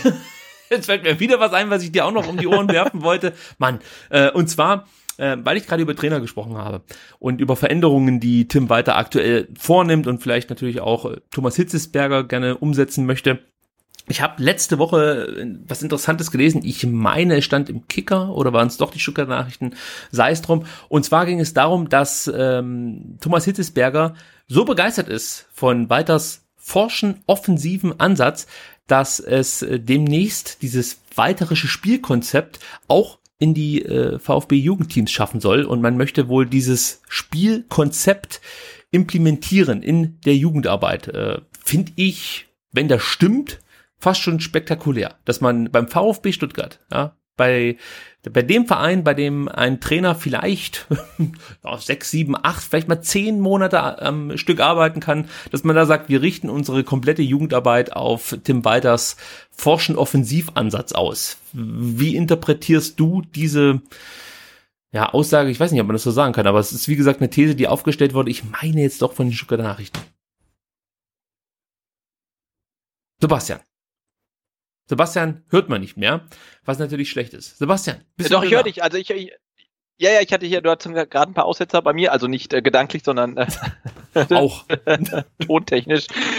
Nee, nee, nee, äh, also ich, der, der Gedanke ist ja immerhin gut, aber wir sind ja als äh, VfB-Fans ja wirklich gebrannte Kinder und ähm, denken uns dann, lass den Trainer doch einfach mal zehn Spieltage oder 15 Spieltage überleben und dann implementier sein Spielsystem auch auf die Jugendmannschaften. Weil, ja, wie du sagst, es, es klingt alles gut und äh, Tim Balter bringt auf jeden Fall einen neuen Schwung rein, auch äh, so mit dem, was man sieht, was er auf dem Trainingsplan macht und so eine äh, leicht archaische Trainingsmethoden, wie das ähm, jetzt schon ähm, äh, ja fast schon legendär gewordene Arschbolzen, was ja schon ähm, von Ehrlich? Martin bei uns im Artikel angekündigt wurde und jetzt auch umgesetzt wird äh, oder äh, sich um die eigene Achse drehen und dann Elfmeter schießen und so weiter. Also das, das, das kann ja alles gut sein, aber er braucht halt wirklich Ergebnisse und ähm, ja, ich finde es halt schwierig, ähm, jetzt den äh, Verein erneut an einem Trainer auszurichten, wo wir ja dann irgendwie gesagt hatten, nee, es muss genau andersrum sein eigentlich äh, und ein System äh, auf die Jugendmannschaften dann ähm, ja, zuzuschneidern oder die Jugendmannschaften auf das System äh, auszurichten, bevor äh, dieser Trainer überhaupt auch nur einen einzigen Punkt für die Profimannschaft geholt hat. Also äh, sehe ich mit einer gewissen Skepsis, äh, aber ja, wir haben so eine gewisse Aufbruchstimmung, auch weil der Trainer halt was komplett anderes jetzt macht. Ähm, ja, aber wir haben auch ähm, Alex Zorniger hier gesehen und waren auch alle total begeistert und wir wissen, äh, wie das dann geendet ist. Also ich bin da äh, etwas äh, vorsichtig und sehr skeptisch. Das ist auch meine Hoffnung, dass der Artikelverfasser vielleicht äh, auch ein Stück weit was durcheinander gebracht hat, denn ich meine mich auch zu erinnern, dass Thomas Hitzesberger gesagt hat, man möchte praktisch den Verein äh, oder man möchte im Verein eine klare Richtung vorgeben und sucht sich dann das Personal dazu. Und es würde für mich natürlich viel mehr Sinn machen, wenn Thomas Hitzesberger entschieden hat, der VfB muss für offensiven eben ja forschen Fußball stehen und da passt Tim Walter hin und natürlich, wenn der Verein dafür stehen soll, dann muss man auch mit einer ähnlichen Herangehensweise bei den Jugendteams arbeiten, aber dass man das jetzt umlegt darauf hin, dass sozusagen Tim Walter hier den Umbruch einleitet und äh, ja, man sich jetzt an Tim Walter ausschließlich orientiert, ich glaube, da wäre ich auch vorsichtig mit diesem Rückschluss. Also ich glaube, dass grundsätzlich eine Handschrift durch den kompletten Verein spürbar sein soll. Und dazu gehört eben auch der richtige Trainer. Und ich hoffe einfach mal, wie gesagt, dass der Artikelverfasser das hier äh, vielleicht drastischer ausdrückt, als es letzten Endes sein wird. Das ist meine Hoffnung. Aber im Prinzip ist es natürlich richtig, wenn der Verein versucht, äh, einen klaren Weg vorzugeben, der sich ja, von den Jüngsten bis hin zu den Profis durchzieht, sofern das möglich ist. In England ist das übrigens äh, gang und gäbe, habe ich mal in einem Podcast gehört. Da werden die neuen Trainer direkt mal gefragt, äh, sollen wir eigentlich komplett den kompletten Trainerstab austauschen in der Jugendabteilung oder wie stellst du dir das vor? Und äh, Jürgen Klopp meinte mal, dass ihn das voll umgehauen hätte. Ja? Also dass er hier nach wenigen Tagen in Liverpool gefragt wird, ob irgendwie der, weiß ich nicht, U, U irgendwas Trainer äh, rausgeschmissen werden soll und er sich da was anderes vorstellt. Also das scheint da relativ krass zu sein, was ähm, die in Anführungsstrichen Macht des Teammanagers angeht, wobei die Rolle natürlich dann auch noch mal ein bisschen anders ist in äh, England. Es ist ja nicht reiner Trainer. Ja. Jetzt aber zu den Zitaten. Äh, ich hoffe, du verstehst mich wieder gut, Sebastian. Ja, jetzt bist du wieder, kommst du wieder klar und ähm, deutlich rüber. Ja, also ja. Man nennt ja Skype auch das äh, Studio Link des armen Mannes, aber ich kann nicht sagen, Studio Link war noch schlimmer. Also es, es ja, ist, das, das, das, das, ja, das knackt. Aber wir müssen, wie gesagt, also ähm, äh, Zweitliganiveau, ne, muss man jetzt auch Kosten einsparen, die 30 Prozent ähm, Kosten einsparen. Das, das müssen wir auch machen. Also dann ist es vielleicht dann doch wieder Skype in Zukunft. Mal Absolut. Gucken. Nein, ist es nicht. Okay. okay, wir arbeiten dran. So halten wir es so fest. Also jetzt zu den Zitaten von äh, Tim Walter. Ähm, eines, ähm, und ich, ich, ich hau die einfach mal raus und dann sagen wir zwei, drei Sätze dazu. Äh, eins war, alles, was wir tun, tun wir zusammen. Es geht darum, äh, gemeinschaftlich etwas zu entwickeln guter Satz, finde ich genau richtig. Weiß nicht, ob du dazu noch was ergänzen möchtest. Wie gesagt, ich habe die Zitate mir nur deswegen notiert, weil ich sie an sich erstmal wichtig finde, um Tim Walter besser kennenzulernen. Und vielleicht gibt es den einen oder anderen, der die Artikel nicht alle durchgelesen hat. Und dem möchten wir sozusagen einen kleinen Mehrwert bieten, indem wir die wichtigsten Zitate hier nochmal erwähnen. Deswegen, Sebastian, wenn du nicht zu jedem Zitat was sagen möchtest, sagst du einfach. Nee, hau, hau, hau, hau mal alle raus okay. und dann, dann, dann, dann reden wir drüber. Okay, das nächste. Meine Vorgehensweise ist, ähm, dass ich mutig attraktiven Fußball spielen lasse, der immer aktiv ist. Klingt so ein bisschen nach immer online sein, habe ich mir mhm. gedacht. Für mich ist es wichtig, dass die Spieler, die wir holen, und das ist jetzt wirklich auch ein wichtiges Zitat, eine hohe Identifikation mit dem Verein haben, dass sie sich dafür entscheiden, was der VfB bedeutet und was wir mit den Jungs vorhaben. Die Spieler, die da sind und die wir geholt haben, haben all diese haben alle dieses Anforderungsprofil. Das finde ich ist ein ganz wichtiges Zitat, weil ich glaube, in den zurückliegenden Jahren wurde nicht immer nach diesen Vorgaben verpflichtet, oder? Nee, also ja, ich, ich, ich glaube schon, dass man halt bei Verpflichtungen halt nicht nur auf die sportliche Qualifikation gucken darf, sondern auch auf die, oh, ich nenne es jetzt mal hochgestochen, charakterliche Eignung ähm, ja, ob, halt, ob, das ja. halt passt, ne? Und ähm, gerade unter unter Michael Reschke scheint das die diese Kategorie vielleicht keine so große Rolle gespielt zu haben. Und natürlich ähm, ist das ein ist, ist das ein großer Aspekt. Und äh, ja, wenn jetzt ähm, ne, Thomas Hitzberger sagt, dass äh, ihm auch äh, dass es wichtig für ihn war, dass sich die äh, Trainer und Spieler, um die er geworben hat, sich zum VfB bekennen, äh, egal in welcher Liga er spielt, das ist natürlich ein, ein starkes Zeichen und das äh, finde ich auch äh, wichtig. Ne? Also siehe ähm, Philipp Clement oder siehe Tim Walter, die haben beide zugesagt, ähm, für den VfB zu arbeiten, egal in welcher Liga. Und das ist natürlich ein, ein starkes Commitment und das, das, das ist gut. Ähm, und, und das war in der Vergangenheit tatsächlich nicht so. Ob das dann wirklich Erfolg hat, das, das muss man dann wieder sehen. Aber die, die Grundausrichtung und das Grundkonzept dahinter finde ich gut, gar keine Frage. Ja, wobei man natürlich auch ehrlicherweise sagen muss, in der zweiten Liga ist das vielleicht noch ein bisschen leichter, da so konsequent mit umzugehen. Aber ich gebe dir natürlich recht. Also wenn man jetzt, äh, wenn das stimmt, dass ein Tim Leibold gesagt hat, er kommt nur, wenn der VfB in der ersten Liga bleibt. Und ähm, bei Markus Schubert hat man ja auch Ähnliches gehört, bei dem jungen Torhüter, der in Dresden unter Vertrag stand. Ähm, dann finde ich es einfach konsequent, wenn Thomas Hitzesberger sagt, nö, dann kommt er halt gar nicht. Also so genau, es ist ja auch für, ja. von von den Spielern aus aus Spielerperspektive völlig legitim zu sagen, Absolut. hey, ich, ich, will erste Liga spielen und wenn jetzt ein Philipp Clement sagt, äh, hey, ich bin gerade mit Paderborn aufgestiegen, ich will doch jetzt nicht zweite Liga spielen, dann ist das halt völlig legitim. Ähm, äh, umso stärker ist das Signal zu sagen, hey, ich komme zu euch nach Stuttgart, egal in welcher Liga ihr kickt, das, das ist halt großartig. Und dann äh, weiß man ja schon als Fan auch, hey, der hat so ein gewisses ja, Commitment, der, der will für den VfB kicken ähm, und äh, der kommt halt egal in, in welche Liga äh, und das hat, äh, gibt ihm natürlich auch so ein paar Vorschusslorbeeren und das ist ein, ein starkes Signal einfach. Ja, und er hat ja heute nochmal gesagt, er hat äh, bei diesen Relegationsspielen vom Fernseh so sehr mitgefiebert wie noch bei keiner anderen Partie, äh, die jemals, also Relegationspartie, die jemals übertragen wurde, nachvollziehbarerweise, weil er wollte natürlich in der ersten Liga spielen, aber er hat auch gesagt, er hat sich nicht nur deswegen entschieden, beim VfB äh, zu unterschreiben, weil eben die Perspektive erste Liga war, sondern weil insgesamt der Verein äh, ja einfach ihm viel mehr zu bieten hat, als jetzt vielleicht direkt den Sprung in der Bundesliga, den er auch mit Paderborn hätte äh, machen können. Aber langfristig sieht er einfach die bessere Perspektive beim VfB Stuttgart.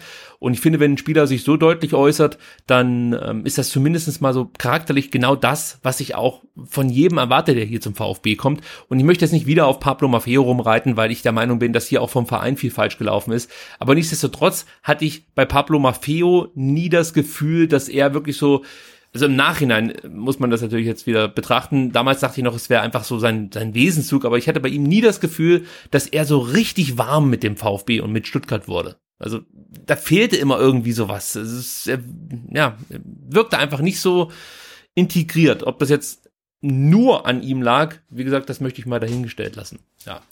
Nächstes Zitat. Um fußballerische Lösungen zu kreieren, braucht man Zeit. Auch das wieder ein, wichtiges Zitat. Wie lange das genau dauert, weiß ich nicht, aber ich habe es bisher überall hinbekommen, daher gehe ich davon aus, dass ich das jetzt hier auch hinbekomme.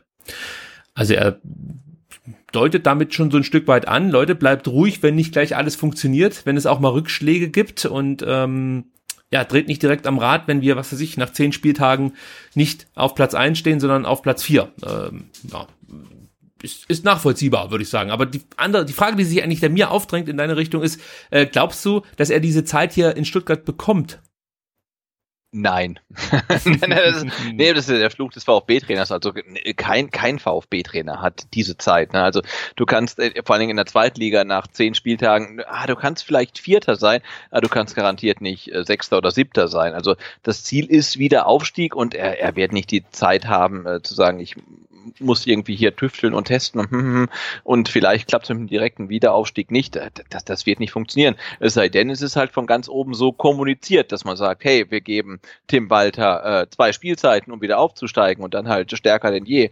Ähm, aber das, das, das wird nicht passieren. Und äh, ich befürchte, ähm, dass er sich denselben ähm, Mechanismen unterwerfen muss, äh, wie, wie, wie jeder VfB-Trainer. Und das heißt halt punkten und Erfolg haben und gerade in der zweiten Liga, äh, ja, wird er nach zehn Spieltagen oder nach 15 oder zum, nach der Hinrunde irgendwie in den Top 3, Top 4 sein müssen. Ansonsten wird es halt ähm, wahnsinnig schwierig. Und äh, ja, wie Wolfgang Dietrich mal sagte, hinterher ist man immer schlauer. Äh, vielleicht wäre es auch mit Alex Zorniger irgendwie weitergegangen und vielleicht wäre er irgendwie der VfB-Trainer für viele Jahre gewesen, wenn man halt länger an ihm festgehalten hätte.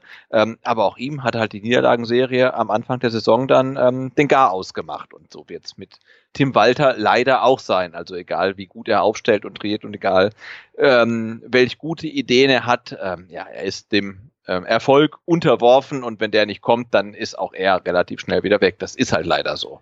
Ich glaube, was er damit meint, ist, ähm, er möchte ja unbedingt fußballerische Lösungen kreieren. Das hat er ja auch in dieser Antwort äh, so gesagt. Und ich glaube, was er meint, ist, es ist natürlich leichter, ja, einfach den Ball nach vorne zu schlagen, mit Halbfeldflanken zu operieren und ähm, relativ ja, einfallslos sein, sein Spiel aufzuziehen. Aber wenn du wirklich neue Lösungen kreieren möchtest und, und komplett eigenes Spielsystem neu erlernen willst, dann dauert das einfach seine Zeit, weil das geht nicht von heute auf morgen. Gerade mit der Art und Weise, wie Tim weiter spielen lässt. Der Ball wird halt einfach ähm, in der Regel nicht lang geschlagen, sondern es werden flache Pässe gespielt und äh, es werden Laufwege einstudiert und ähm, ja, das, das braucht halt einfach seine Zeit und ich bin bereit, äh, natürlich dem Trainer diese Zeit zu geben und der Mannschaft, aber auf der anderen Seite möchte ich auch, dass man beim Misserfolg einfach eine gewisse Anpassung ähm, wahrnehmen kann. Also Negativbeispiel ist hier vielleicht Markus Weinz hier.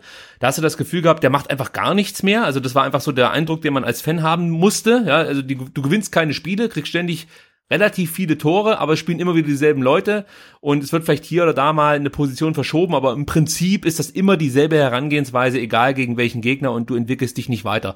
Und ich glaube, nur dann bin ich auch bereit, einem Trainer und einer Mannschaft genügend Zeit einzuräumen, wenn ich merke, sie reagieren auf Probleme, es, es, es gibt neue Lösungs Ansätze oder beziehungsweise Versuche, Probleme in den Griff zu bekommen. Und dann kann ich auch damit leben, wenn es vielleicht mal nicht ideal läuft. Aber eins ist auch klar, und du hast es schon gesagt, wenn der VfB hier nicht konsequent immer zumindestens mal in Reichweite der Aufstiegsplätze ist, dann wird Tim Walter die Zeit nicht bekommen, die er vielleicht braucht, um ähm, hier Fußball, fußballerische Lösungen zu kreieren. So, dann das nächste Zitat. Keiner kann sich etwas kaufen für das, was war. Jeder wird nur daran gemessen, was momentan ist und was kommt. es sind wirklich das sind schöne Sätze, muss man sagen. Die Frage ist, wie konsequent kannst du das umsetzen, wenn deine Mannschaft aus äh, ja, ehemaligen Nationalspielern besteht? Also gerade Mario Gomez, der sich zwar auch in der abgelaufenen Saison schon äh, bereitwillig auf die Bank gesetzt hat, Dennoch hast du Leute dabei, die gewisse Ambitionen mitbringen. Und wenn wir jetzt Mario Gomez oder wenn ich Mario Gomez jetzt hier genannt habe als positives Beispiel, der sich auf die Bank setzt und äh, das akzeptiert, hatten wir zu Beginn der letzten Saison auch mit Holger Bartschuber einen Spieler, der das eben nicht einfach so akzeptiert. Ähm, wie glaubst du, stellt sich das jetzt in der kommenden Saison dar, wenn vielleicht dann auch ja, so alte Schlachtrösser, möchte ich fast schon sagen, wie ein Christian Gentner und ein Andy Beck nicht mehr mit dabei sind? Ähm, ist das umsetzbar, dass man ähm, das komplett ausblendet, woher diverse Spieler kommen und was die für eine Reputation, möchte ich mal sagen, mitbringen?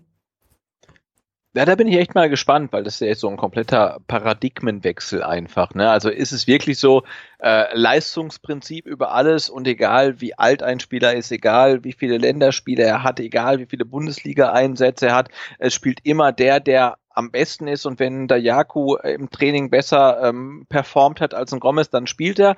Ähm, da, da, bin ich halt echt gespannt, äh, wie Tim Walter das äh, umsetzt. Ähm, was er für richtig hält, wie er es jetzt formuliert, weil er ist halt nicht mehr äh, in München bei den Amateuren oder bei den Nachwuchsmannschaften, er ist halt nicht mehr bei Holstein Kiel, sondern ist halt jetzt halt einfach ähm, ja bei bei einem ja in Anführungszeichen Traditionsverein, der sich selber halt eher in der, auch zu Recht in der ersten Liga verortet und jetzt in der zweiten Liga kickt. Ähm, und da gibt's halt dann ganz andere Widerstände. Und da bin ich halt echt gespannt, ob er ähm, sein, sein Mindset halt wirklich auch so, so durchsetzen kann. Ähm, und, und, und das wird äh, spannend zu sehen sein. Also ich sehe halt echt die nächste Saison als so eine ziemliche äh, Wundertüte, weil du hast einen sehr speziellen Trainer, also da kann man glaube ich schon die Vergleiche zu Alexander Zorniger ziehen und hast dann auf der anderen Seite diese üblichen äh, Mechanismen hier in Stuttgart und äh, die prallen halt aufeinander. Und äh, ja, ich bin gespannt, wie das dann äh, funktionieren kann und ob es funktioniert. Äh, weil ich das jetzt schon häufiger gehört habe, nicht nur von dir, sondern von vielen, dass äh, diese Vergleiche zu Zorniger immer wieder gezogen werden. Was mir gestern in Ilzhofen sofort aufgefallen ist, Tim Walter wirkt deutlich in Anführungsstrichen väterlicher. Er ist jetzt nicht so alt, dass er jetzt der Vater von allen Spielern sein kann, aber es wirkt harmonischer. Ja, würde ich sagen. Also bei Zorniger hast du ja schon das Gefühl gehabt, dass das so ein, also das, das war halt so ein typischer, weiß ich nicht, so, muss ich überlegen, was ich für eine Liga jetzt sage, Verbandsliga-Trainer, der verbiss, verbissen da an der, an der äh, Seitenlinie steht. Mit dem konntest du nach dem Spiel zwar wieder ein Bier trinken, aber das war schon ein harter Hund auf einer gewissen Art und Weise. Und ich glaube, Walter ist äh, pädagogisch gesehen da nochmal ein deutliches Stück weiter. Ähm, so würde ich das interpretieren, was ich bislang gesehen habe. Aber von der von der Spielanlage, von der Risikobereitschaft gebe ich dir recht, ist äh, Tim Walter und äh, Alexander Sorniger wahrscheinlich äh, nicht allzu weit auseinander. Das stimmt schon. Ähm, noch ein schönes Zitat von ihm. Es ist nicht wichtig, wo man herkommt, sondern wo man hin will. Ich hatte schon immer diesen Anspruch, mich zu verbessern. Und auch das kannst du ja auch äh, auf die komplette Mannschaft äh, letzten Endes umlegen. Äh, man, man kann sich im Endeffekt, wie er es vorhin schon gesagt hat, nichts dafür kaufen, was früher mal war, sondern es ist halt einfach wirklich wichtig, und das habe ich ja auch in einer zurückliegenden Ausgabe mal gefordert, es ist wichtig, sich immer weiterentwickeln zu wollen, sich verbessern zu wollen. Das gilt halt für jeden Spieler, egal ob der 35 ist oder ob der 22 ist. Der Anspruch muss immer sein, ich gehe zum Training und möchte mich verbessern oder zumindest nicht verschlechtern, ja. Und ähm, das war für mich ein ganz großes Problem in der abgelaufenen Saison, dass ich bei vielen Spielern das Gefühl hatte, sie ruhen sich auf dem aus, was sie äh, ja schon geleistet haben. Und genau das brachte uns, glaube ich, ein Stück weit in, der Situ in die Situation, dass wir dann ähm, ja sang- und klanglos, muss man fast schon sagen, abgestiegen sind. Ja, absolut. Äh, nee, gar, gar keine Frage. Also für, für, für mich klingen halt ähm, die, die, die, die Statements von Walter noch so ein bisschen wie ähm, aus dem ähm, Glückskeks rausgezogen. Also klingt gut, äh, macht ja. alles Sinn und so weiter. Und ähm, aber ja, wie gesagt, wir sind halt gebrannte Kinder. Ne? Also ich bin gespannt, wie er es mit Leben füllt. Ähm, kann er es umsetzen? Hat er die Rückendeckung vom Sportvorstand, ähm, vom Sportdirektor? Kann er sagen, hey, der Gomez, der läuft mir im Training zu wenig, der sitzt jetzt halt auf der Bank. Klappt das oder kommt dann halt jemand von ganz oben und sagt, hey, der Gomez muss spielen, weil für den zahlen wir bitte einsetzen Millionen im Jahr. Ähm, also da, da, bin ich total gespannt, wie dieses ähm, Spannungsverhältnis funktioniert. Ähm, und, und ja, und äh, ja, Stichwort Spannungsfeld, es ist halt brutal spannend. Also ich sehe da jede Menge Konfliktpotenzial ähm, in, in dem ganzen Innenbereich da. Äh, und aber ich, ich, ich freue mich drauf, weil es halt mal wieder spannend ist und nicht wie unter Korkut und unter Weinziel ähm, immer wieder das gleiche und äh, das Ding halt irgendwie dann völlig nach unten geritten und dann ist halt irgendwie dann der Ofen aus. Also äh, ja, wir haben mal wieder Leben in der Bude auf jeden Fall. Das wird wirklich interessant zu sehen sein, ob er sich äh, ja intern irgendwie beeinflussen lässt oder ob es da vielleicht zu einer Art Machtkampf, ohne jetzt hier schon eine Intrige oder irgendwas herbeirufen zu wollen, ob es dazu irgendwie kommt, weil äh, klar, das kann schon sein, dass er mit dieser mit diesen Vorgaben in diese Saison geht, aber wie du schon sagst, wenn dann von außen mal das ein oder andere äh, Wort fällt, dass der oder der vielleicht spielen sollte für ja sein monatliches Gehalt, was äh, deutlich höher ist als von anderen Spielern, äh, weiß ich nicht, ob ein Tim Walter das einfach mit sich machen lässt. Ich habe ja heute auf Twitter mich dazu hinreisen lassen, ähm, zu behaupten, dass Tim Walter die größten Eier von allen hat und ich gerne mal die Konstellation erlebt hätte, dass Tim Walter in der Kabine steht und Michael Reschke ihn schon empfängt mit, äh, mit, mit einem Statement. Also, also diese Konstellation, die hätte ich mir schon mal gerne gegeben als, äh, als Mäuschen in irgendeiner Ecke, weil irgendwie habe ich das Gefühl, dass sich ein Tim Walter sowas nicht bieten lässt. Ja. Hätte nee, absolut. Das, das, das ja. finde ich halt so, so spannend, ne? dass du halt echt einen Trainer hast, äh, von dem du denkst, äh, ja, der, der lässt sich halt ähm, so eine Entmachtung nicht bieten und der wirft dann im Zweifelsfall auch hin. Also der, der Ruf ähm, eilt ihm ja so ein bisschen voraus, dass er halt sehr eigen ist äh, und sehr selbstbewusst und so weiter. Und da bin ich halt total gespannt, weil ähm, Thomas Hitzelsberger hätte ihn nicht geholt, wenn er ihn nicht für den richtigen Trainer halten würde. Äh, ja, aber es, er hat halt ein relativ großes Ego, was er mitbringt ähm, und, und, und viele gute Ideen. Und jetzt, ähm, ja, ist es halt spannend äh, zu sehen, in, inwieweit er dann auch halt ähm, gestützt wird bei der Umsetzung seiner Ideen ähm, und, und, und wie weit halt dann auch sein Ego gestützt wird. Also ich bin da total gespannt. Man darf natürlich auch nicht vergessen, Walter hatte bislang immer Erfolg als Trainer. Ja, in München, in Karlsruhe, in ähm, Kiel. Und natürlich ist er von sich überzeugt. Das verlange ich aber auch ein Stück ja, weit. Von, auch, ja. Von, ja, von, von, von einem Trainer, der hierher kommt mit so einem außergewöhnlichen Konzept da erwarte ich, dass er 100% von sich überzeugt ist. Er darf kein bisschen das Gefühl haben, dass das, was er hier macht, dass es vielleicht nicht funktionieren könnte. Weil diese Zweifel sind, oder sind aus meiner Sicht ein großes Problem für so eine Zweitligasaison, wo du einfach dann auch auf dem Platz das umsetzen musst, was der Trainer letzten Endes vorlebt mit seiner Überzeugung, ja, dass, dass er hier, ich sage jetzt mal, bisschen flapsig der King ist. Und das müssen die Spieler auch auf den Platz bringen. Wir sind hier der Topverein in der zweiten Liga und wir spielen unser Ding und wir spielen euch auseinander. Ihr könnt mit allem dagegenhalten und vielleicht gelingt euch mal ein Unentschieden gegen uns zu holen oder mit Glück einen Sieg, aber wir spielen euch her. Also, weißt du, wie ich meine? Das ist natürlich alles ein bisschen übertrieben, aber dieses, dieses Bild lebt er ja vor, letzten Endes mit seiner Art und Weise. Und ähm, das ist mir gestern auch aufgefallen. Der hat eine unheimlich, un, unheimliche lockere Art, auch auf der Bank mit äh, Thomas Hitzesberger zu kommunizieren oder mit einem Sven Mislintat, da habe ich auch mal drauf geachtet. Das, das, das wirkt jetzt nicht so, als wäre der irgendwie so ein zweiter Knurrer, dann nicht von Kerkrade, sondern äh, von Bruchsal, sondern äh, oder Dullach, wo kommt der her? Auf jeden Fall aus ja, der Ecke. Irgendwo aus dem Badischen auf jeden Fall. Ja, ja. auf jeden Fall aus dem Badischen. Also diesen Eindruck macht er ja auf mich nicht, sondern das scheint schon ein sehr umgänglicher Mensch zu sein, der einfach weiß, was er kann und das äh, ein Stück weit vorlebt. Also ja, natürlich, das wird ihm um die Ohren fliegen, wenn er hier drei, vier Spiele mal nicht gewinnt, das ist ganz klar. Aber prinzipiell finde ich diese Herangehensweise besser als so ein fast schon stoischen Trainer wie Markus Weinziel, der mehr oder weniger mit kaum irgendeinem Spieler großartig kommuniziert, außer mit äh, den 15, die er immer wieder nur einsetzt und auch sonst ja nicht den besten Draht zum Umfeld zu fliegen scheint. Aber das ja, absolut, weil du kannst halt ne so wie wie wie wie ähm, Hannover dann Mirko Slomka holen oder du kannst wieder äh, HSV ähm, Hacking holen. Das ist halt echt so Nummer sicher ne und äh, safe und ähm, ja und und der VfB geht halt gerade den den anderen Weg ne und verpflichtet halt dann äh, mit Tim Walter einen, einen aufstrebenden Zweitligatrainer und eigentlich ist ja Tim Walter als Trainer das, was dann Philipp Clement ähm, und Karasor und Al-Gadoui, wie genau, du ihn nennst, äh, als, Spiel, äh, als Spieler sind. Ne? Das äh, ist ja schon eine Philosophie. Also ähm, jetzt mal abgesehen vom Alter, du holst halt aufstrebende Zweitliga-Menschen ähm, und, und hoffst mit denen halt dann äh, wieder aufzusteigen. Äh, ja, und H Hannover macht halt Retro-Lösungen mit Schlaudraff und, und, und Slomka und äh, HSV versucht mit Hacking. Also ich, ich, ich mag das. Also es hat ein gewisses Risiko, ähm, das dann auch mit, mit Thomas Hitzelsberger natürlich verbunden ist, weil wenn es nicht funktioniert, dann ist halt auch er in der Kritik. Ähm, aber ich mag das halt, ähm, einen Weg zu gehen, der halt nicht ähm, die, der ja nicht diese Nummer sicher Variante ist, sondern so ein gewisses Risiko birgt, aber auch äh, viele Chancen und ähm, ja, so ein bisschen Lust macht darauf, dass es halt irgendwie funktionieren könnte.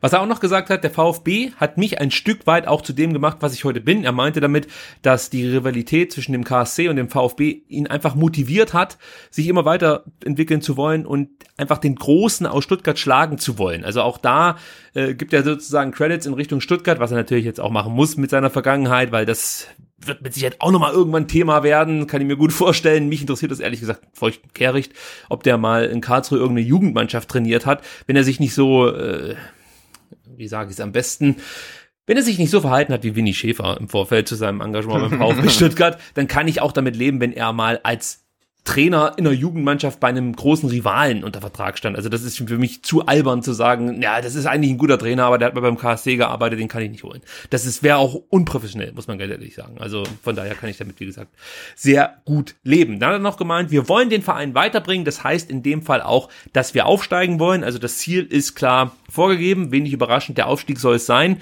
Alles andere kann man natürlich auch nicht verkaufen und gleichzeitig, ähm, ja, äh, bringt er sich damit natürlich selbst so ein bisschen oder setzt sich unter Druck, weil eben die Zeit, die er einfordert, die wird er nur bekommen, wenn er trotzdem eben in Schlagdistanz zu den Aufstiegsplätzen ist, weil ja, ganz klar, das Ziel ist der Aufstieg. Er wurde auch gefragt, ob er den, den Abstieg so ein bisschen nachtrauert, weil er natürlich die Chance hatte, hier in Stuttgart zum ersten Mal Bundesliga-Trainer zu werden. Jetzt muss er nochmal ein Jahr Zweitligatrainer sein, in Anführungsstrichen. Da meinte er, ähm, sinngemäß, ja, er äh, hat sich für den VfB entschieden, unabhängig von der Liga. Klar ist es schöner, dass die erste, äh, klar ist es schöner, in der ersten Liga zu trainieren als in der zweiten, aber der Verein hat so eine Schlagkraft und ist so groß, dass ihm es letzten Endes egal ist, ob er jetzt Zweitliga- oder Erstligatrainer ist. Ja, gut, was soll er auch sonst anderes sagen? Er kann ja sich nicht hinsetzen und sagen, ja, nee, finde ich eigentlich voll ja, scheiße. Also, ja, genau, ja, ja. Hätte ich das vorher gewusst, hätte ich lieber abgesagt. Ja. ja aber ja, aber ich meine, er, er hat, er hat äh, ne, bei den Bayern Amateuren oder Nachwuchs trainiert ähm, und, und, und dann in Kiel. Ich, ich weiß nicht, wie viel in Kiel zu einem Heimspiel kommen, aber ich glaube, äh, ja, die, die, die 60.000, die dann halt bei einem Stuttgarter Heimspiel ähm, äh, da in der, in der Schüssel sitzen, die sind halt echt dann schon ganz, ganz schlagkräftiges Argument für jeden Spieler und für jeden Trainer nach, nach Stuttgart zu kommen. So, dann kommen wir schon zum Testspiel, zum ersten Testspiel, äh, bei dem ich gestern vor Ort sein durfte. Ganz kurz, der VfB, falls ihr es nicht wisst, befindet sich aktuell im ersten Trainingslager in Kitzbühel. Äh, das wird bis zum 29.06 auch so bleiben. Und äh, in Kitzbühel möchte man gezielt an Taktik, Technik und Tempo arbeiten. Triple T, wie man im Fachkreisen sagt. ja, also da wird, äh, wie gesagt, dann äh, so ein bisschen das System einstudiert und Tempo ist, glaube ich, ganz wichtig. Ich weiß gar nicht, ob da fünf Tage reichen, nach dem, was ich in der letzten Saison gesehen aber habe. Aber ich meine, wie, wie, aber jetzt mal ganz ehrlich, wie willst du denn an Tempo trainieren? Also, Ja, es ist- wie, jetzt sagst du dem Holger Bartstuber, das, das legendäre Meme da mit, ähm, Altintop irgendwie, lauf schneller, Holger. Ich meine, d- Tempo kannst du eigentlich nicht trainieren, also du kannst vielleicht Gedankenschnelligkeit trainieren. Ähm, äh, also, ja, wir, wir- wir, sind gespannt und lassen uns überraschen, aber ähm, ich glaube nicht, dass irgendein Spieler schneller wird. Ähm, Ja, ist natürlich die gucken. Frage, geht es hier um Tempo, um, um rein Geschwindigkeit oder wirklich das, was du gerade angesprochen hast, Gedankenständigkeit, weil das fehlt ja dem ja, oder, oder, auch, oder, oder auch Spieltempo, gar keine Frage. Also Ja. Das ist natürlich ein Argument, ja. Ja, ja, also äh, wie gesagt, es, es klingt halt einfach so schön. Taktik, Technik und Tempo. Ja, total. Von daher finde ich diese äh, Herangehensweise einfach schön, muss ich sagen, und habe sie hier übernommen. Äh, ja, und äh, im Trainingslager dabei sind unter anderem auch ein paar U19-Spieler, die wir in der letzten Saison, muss man ganz ehrlich sagen, abgefeiert haben für ihren Finaleinzug. Ähm, ja, oder eigentlich den Gewinn des, des DFB-Pokal der U19 Junioren und äh, für den Finaleinzug ins Meisterschaftsfinale gegen Dortmund. Toller Kampf, der dann letzten Endes so ein bisschen der Hitze und einer roten Karte zum Opfer fiel. Aber gut, äh, darüber sollen wir jetzt ja gar nicht lange diskutieren. Ich wollte nur die Namen nennen, die mit im Trainingslager sind von diesen U19 Jungs. Zum einen Leon Dayako und Anas, äh, Anan, Antonis Aidonis, Himmels Willen, so. Jetzt habe ich es aber. Antonis Aidonis. Leute, es ist warm hier in meiner Dach. Geschosswohnung. Es kann auch sein, dass die ein oder andere Synapse inzwischen schon ausgebrannt ist. ähm, Leon der Jako wird aber erst am Mittwoch dazu stoßen. Der muss noch eine Prüfung schreiben, die arme Sau, Stimmt, bei diesen Temperaturen. Ja, ja. Übel, oder? ja, ich fühle mit dem Jungen, aber er wird das schon schaffen und es ist ja auch wichtig. Man weiß ja nicht, wie das hier weitergeht beim VfB Stuttgart. Vielleicht braucht er die Ausbildung irgendwann noch. So, außerdem mit dabei ähm, Ersatztorhüter oder ja, U19-Torhüter und jetzt Ersatztorhüter bei den Profis Sebastian Hornung, wobei für Sebastian wird es wahrscheinlich dann wieder ja, dann in die U21 gehen, denn äh, der VfB wird nicht mit vier Torhütern im Profikader in die neue Saison gehen. Und Luca Mack und David Grötzinger sind auch mit dabei. Das ist ja der von Thomas Hitzesberger ja schon angekündigte ja, Wechsel, dass einfach mehr Durchlässigkeit geschaffen werden soll von Jugend hin zum Profikader. Ist auf jeden Fall die richtige Herangehensweise aus meiner Sicht. Mal gucken, wer sich dann letzten Endes behaupten kann und einen Platz im Profikader ergattern wird. Vielleicht kann man dazu noch kurz sagen, es gibt ja noch ein paar andere Spieler, ähm, die nicht mehr für die U19 spielen dürfen und da war man auch so ein bisschen ja, gespannt, wie geht's für die weiter. Ähm, Nick Betzner war ein Kandidat, natürlich dann auch Erik Hottmann, äh, Umut Günnis äh, würde da auch immer mal wieder genannt. Die werden ab Mittwoch die Vorbereitung mit der U21 beginnen für die bevorstehende Oberligasaison. Die startet am 3. bzw. 4. August. Ob die dann wirklich auch in der Oberligamannschaft des VfB spielen werden, da müssen wir natürlich noch ein Fragezeichen dahinter machen, aber die scheinen aktuell kein Thema zu sein für den Profikader, um das hier noch ganz kurz zu vervollständigen. Per Lockel müsste ich jetzt nochmal nachgucken, aber ich glaube, der kann noch mal ein Jahr U19 spielen, wenn ich das richtig in Erinnerung habe. Weißt du das genau? Äh, nee, keine Ahnung. Aber er war ähm, sehr präsent auf jeden Fall im, ja, ja. In der vergangenen Saison. Also bin ich, also auch, auch bei den anderen, ne, ist echt ähm, spannend zu, wird spannend zu sehen sein, ob die wirklich in der Oberliga dann kicken wollen oder sollen, ähm, oder ob sich da noch irgendjemand findet, äh, der sich verpflichtet und sie dann äh, anderswo bessere Chancen sehen. Also bleibt spannend. Ja, auf jeden Fall. Das werden wir im Auge behalten. Das Thema äh, übrigens auch nicht im Trainingslager ist Shadrach Akolo, der für die Demokratische Republik Kongo beim Afrika Cup aktiv sein darf. Ähm, der Afrika Cup findet vom 21.06., also seit drei Tagen, bis zum 19.07. in Ägypten statt. Und ähm, wer Shadrach Akolo bewundern möchte, hat dazu die Möglichkeit am kommenden Mittwoch um 22 Uhr, da spielt seine Mannschaft nämlich gegen Ägypten und am 30.06. um 21 Uhr gegen Simbabwe. Das als kleine Serviceinformation von SDR genau. an euch. ja, ich finde es großartig. Du musst heute Abend, heute Abend immer nur den, den Fernseher anmachen und es kommt entweder äh, ähm, Frauen-WM ähm, oder U21 ja. ähm, oder im Afrika Cup. Alles großartig gerade und man muss sich nie, äh, nie ärgern, weil der VfB verliert, denn er spielt einfach nicht. Also das, äh, super gerade. Ja, die U21 äh, EM, die verfolge ich wirklich begeistert. Äh, sind richtig gute Jungs dabei und man merkt fast keinen Unterschied mehr zur A-Nationalmannschaft, muss man sagen. Also wirklich großartige Spiele, die man da schon sehen konnte. Und ähm, gestern Abend zum Beispiel Deutschland gegen Österreich, das, das war schon ein ziemlich geiles Fußballspiel, muss man sagen. Also ja, kann man nur empfehlen. Ja, und total. Und und und und und und und Nübel gegen den Österreicher war doch eins zu eins ähm, äh, Castells ja. gegen Gentner, oder? Absolut. Genau damals haben genau wir die gleiche, also wirklich ja. identische Situation. Wir haben ja damals auch also ohne ohne ohne schlimme Verletzungsfolgen. Ja. Es hätte Sorry. eigentlich eine rote Karte geben müssen. Ähm, ja, total. Ja. Und, und und endlich wurde das auch mal geahndet.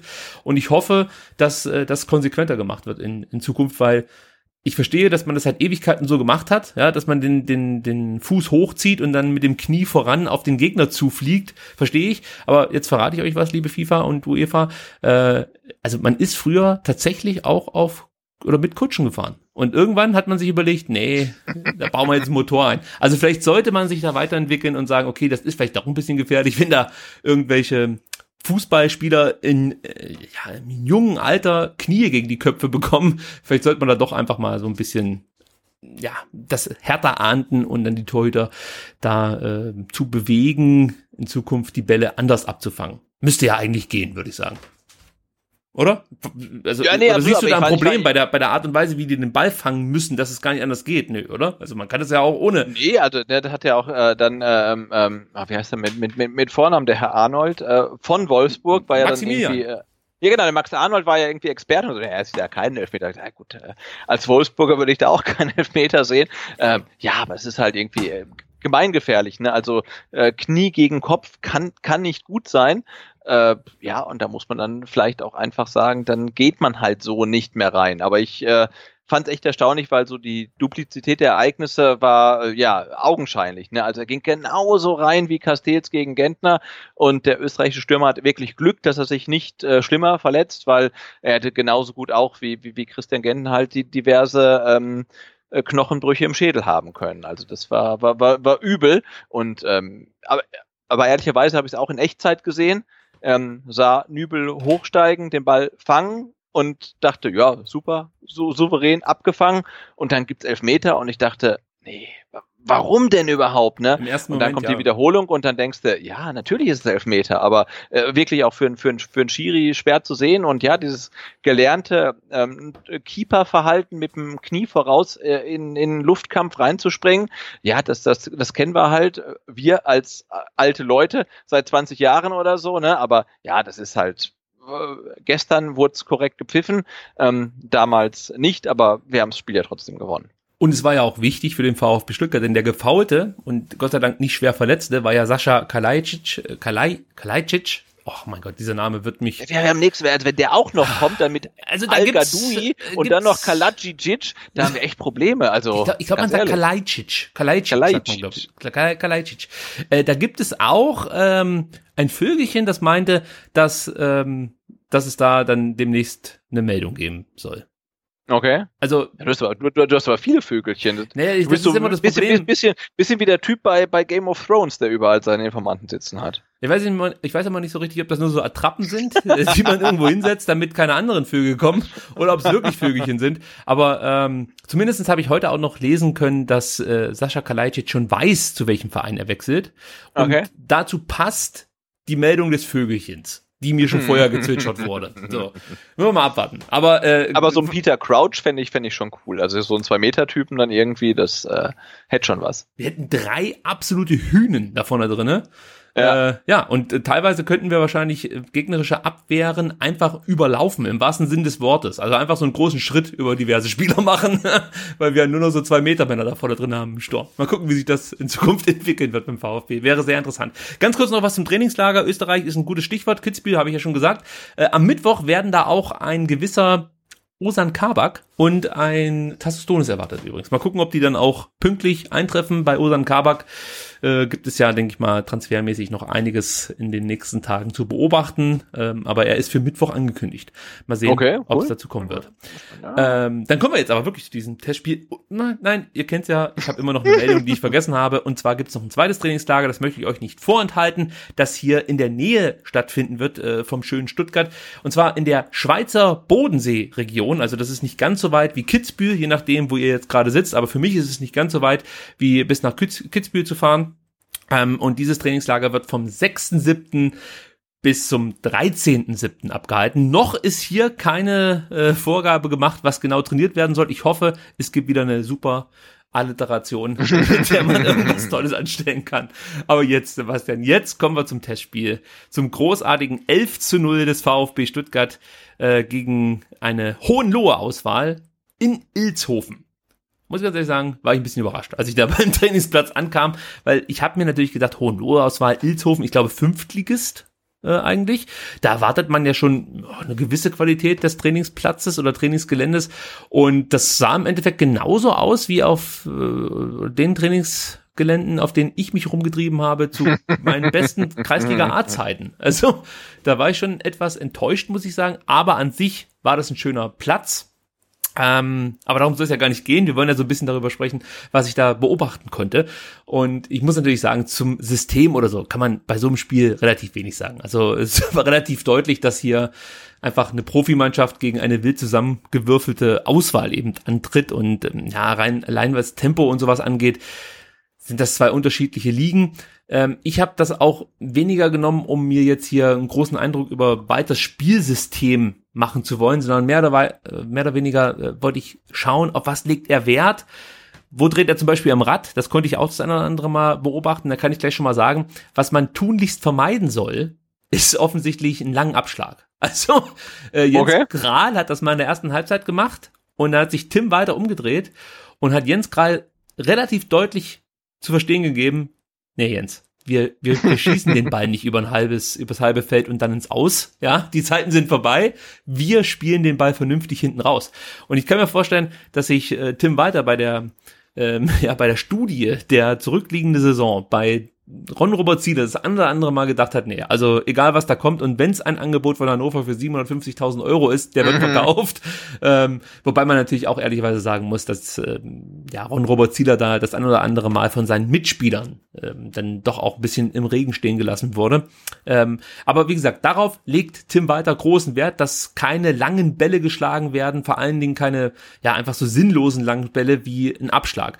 Und ich finde die Herangehensweise auch wieder hervorragend, weil man ja im Endeffekt den Ball relativ leicht abgibt mit so einem Abschlag, obwohl man im Ballbesitz ist und das Spiel von hinten aufbauen könnte.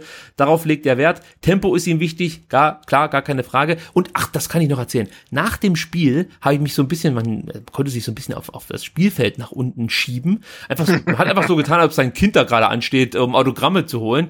Und habe ich eine wichtige Information hier aufgeschnappt, die ich jetzt kundtun werde. Haltet euch fest. Und zwar ist ein, ich glaube, es war einer aus dem Trainerstab der Hohenlohe Auswahl zu Tim weitergegangen und die haben sich über Roberto Massimo unterhalten. Und da meinte der Trainer oder das, das, das, das Teammitglied der Hohenlohe Auswahl, ja, der rennt enorm viel. Und dann sagt Tim weiter, ja, dass er rennt, ist, oder wie hat er gesagt, viel Bewegung ist gut. Noch besser ist aber, wenn man ähm, richtig steht. So, und das fand ich auch wieder gut.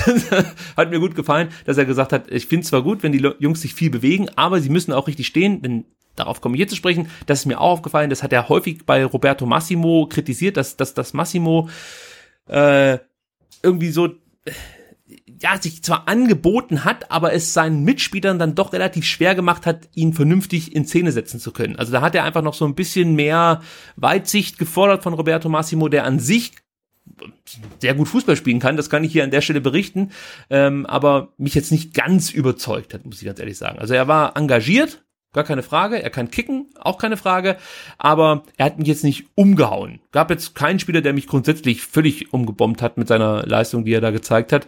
Äh, wie gesagt, das ähm, hängt natürlich auch so ein bisschen mit dem Gegner zusammen. Ähm, ja, eine Szene wurde ja im Vorfeld dann, oder zu unserer Ausgabe im Vorfeld auch schon ein paar Mal diskutiert, und zwar die Flaschenwurf-Szene, als Tim Walter völlig ausgeflippt ist, weil Leon Dayaku vermeintlich das Tor nicht getroffen hat. Später konnte ich dann nachlesen, weil ich dachte wirklich, dass er einfach wütend war, dass Leon Dayaku, ich glaube, die dritte Großchance liegen lassen hat, aber äh, er hat sich eigentlich darüber aufgeregt, Tim Walter, dass Leon Dayaku den freistehenden Mario Gomez übersehen hat. Und da ist er mal richtig laut geworden. Nach dem Halbzeitpfiff ist er auch zu Leon Dayaku gegangen, hat den, und das meine ich mit väterlich, zusammengepfiffen, aber nicht jetzt irgendwie beleidigt oder sonst irgendwas, sondern es war einfach so, wie ich mir das auch erwarte von so einem Trainer, wie er mit jungen Spielern umgeht. Hat ihn danach in den Arm genommen, hat nach dem Abpfiff auch nochmal länger mit Leon Dayaku geredet. Also das fand ich schon, ähm, das fand ich irgendwie schon ziemlich cool, wie er mit dem Jungen umgegangen ist. Ich glaube, Dayaku hat sich schon auch so ein bisschen geärgert, dass er eben nur ein Tor, ich glaube ein Tor hat er erzielt, oder hat er gar keins erzielt? Er hat auf jeden Fall die Chance zu drei. Ja, ähm, ja, das ist mir auch noch aufgefallen. Ansonsten schwierig aus diesem ersten Spiel allzu viel abzulesen. Wie gesagt, es wird auf Kur Kurzpass Wert gelegt. Ähm, es wird von den Spielern eine hohe Variabilität gefordert. Das ist mir auch aufgefallen. Massimo musste überall in der Offensive spielen, rechts, links, Mitte. Wurde immer wieder durch, durcheinander gewürfelt. Ach, und dann habe ich noch eine Beobachtung gemacht, die wollte ich ja auch noch anbringen. Und zwar geht es um unseren Neuzugang der ja auch kritisch äh, kommentiert wurde. Und zwar, äh, wie heißt er mit Vornamen? Hamadi Al-Gadoui. Ja, da hat man sich ja schon so ein bisschen gewundert, wie kommen sie denn jetzt auf den? Und ich glaube, dass das ein Wunschtransfer von Tim Walter war. Denn Al-Gadoui hat ja drei Tore geschossen und nach dem dritten Tor ist Tim Walter zu Thomas Hitzelsberger gerannt und ich interpretierte sein Verhalten so, dass er äh, zu Hitzelsberger sagte, siehste, ich hab's dir doch gesagt, ich hab's dir doch gesagt. Der, also so wirkte das auf mich und es sah, ich, ich musste wirklich grinsen, als ich das gesehen habe. Und Thomas Hitzelsberger ist auch aufgestanden, hat den Daumen nach oben gereckt und äh, sie be die beiden haben sich nochmal umarmt. Und es wirkte wirklich so, als ob ähm, äh, weiter hier Thomas Hitzelsberger zu verstehen gegeben hat, ich, ich hab's dir gesagt, das ist jemand, der macht seine Tore. Und ich glaube auch, dass das so ein Spieler ist, der einfach abschlussstark ist, relativ ja, einfach cool vorm Tor ist und wenn es eine Chance gibt, macht er die und er wird einige bekommen, denke ich mal, wenn er beim VfB spielt in der zweiten Liga. Und ich glaube, dass uns dieser Spieler doch helfen kann, ähm, ja, das große Ziel Wiederaufstieg, direkten Wiederaufstieg zu schaffen.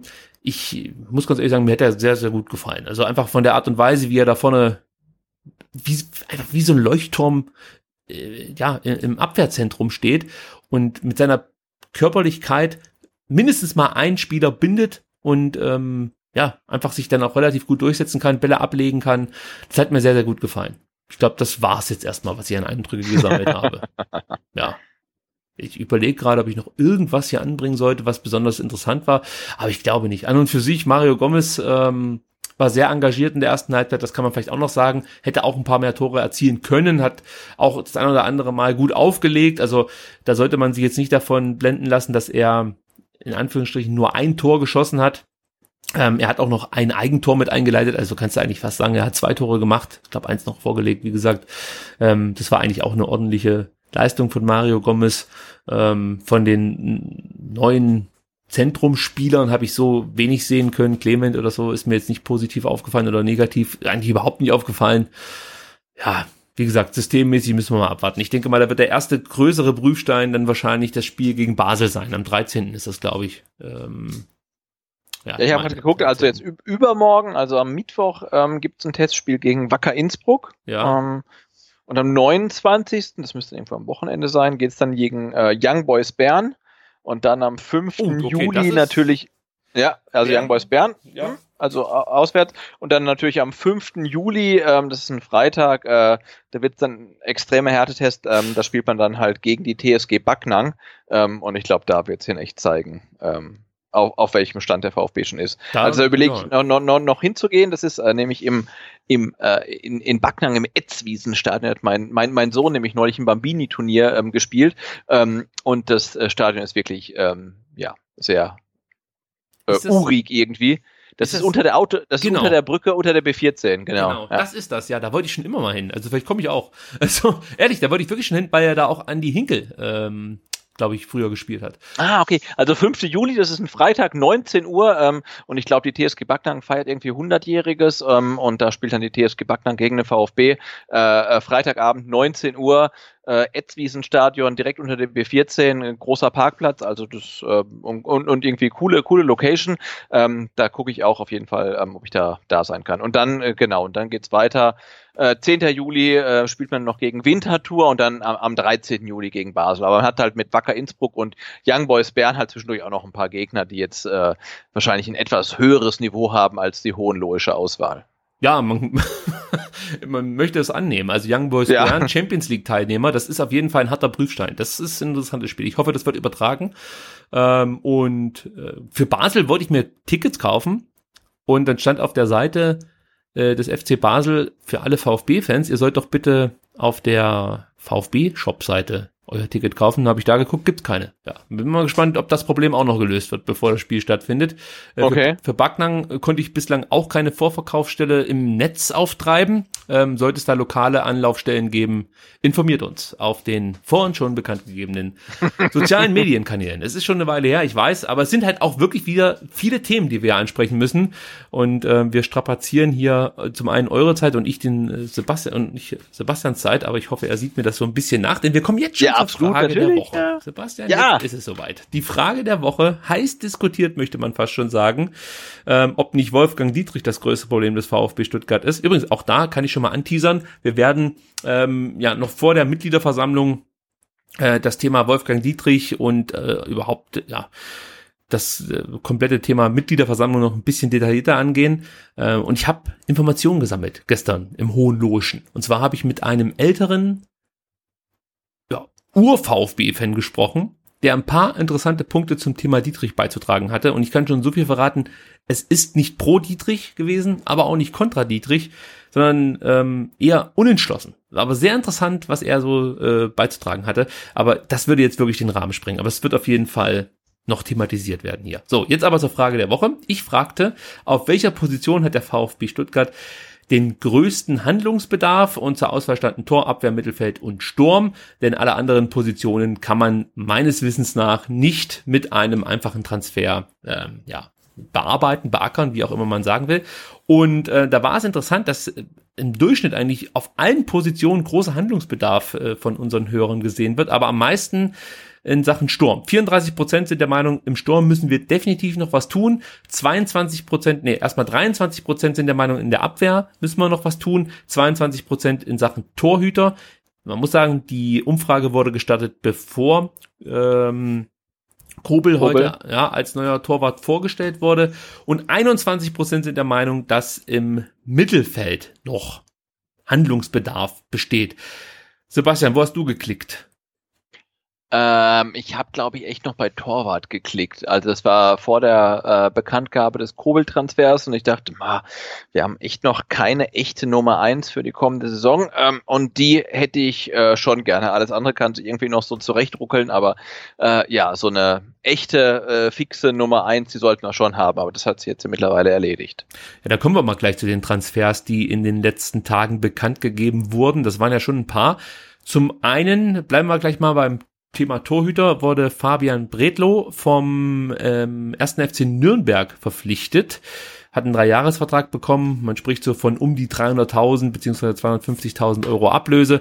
Da gibt's unterschiedliche Meldungen, aber so um, um den Dreh rum wird sich das Ganze dann, denke ich mal, einpendeln. Ähm, ja, Bredlow hat 13 Bundesligaspiele in der abgelaufenen Saison bestritten und war der Aufstiegstorhüter der Nürnberger und vielleicht gar nicht so schlecht für den Torwart-Konkurrenzkampf, wenn da ein ambitionierter Torwart als Nummer zwei verpflichtet wird. Und äh, das haben wir auch letzte Saison ja ein paar Mal kritisiert, dass Ron Robert Zieler eigentlich nicht allzu viel zu befürchten hatte von Meyer und Grahl. Äh, vielleicht ist Bretlo jetzt nicht unbedingt der große Angriff auf unseren neuen Nummer eins Torhüter, aber zumindestens ein bisschen stärker einzuschätzen als vielleicht ein Jens Grahl, ohne Jens Grahl jetzt hier zu nahe treten zu wollen. Oder wie würdest du da die Hierarchie unter den Torhütern jetzt abschließend einstufen? Siehst du Bredlo als zwei und dann Kral als drei oder würdest du da auch nochmal einen Konkurrenzkampf ausmachen? Schwierig. Also Fakt ist ja, dass wir äh, jetzt mittlerweile vier Torhüter haben, ne, mit Sebastian Hornung noch und dass der dann ja wahrscheinlich dann tatsächlich noch eine Saison ähm, zu, zurückgestellt äh, wird.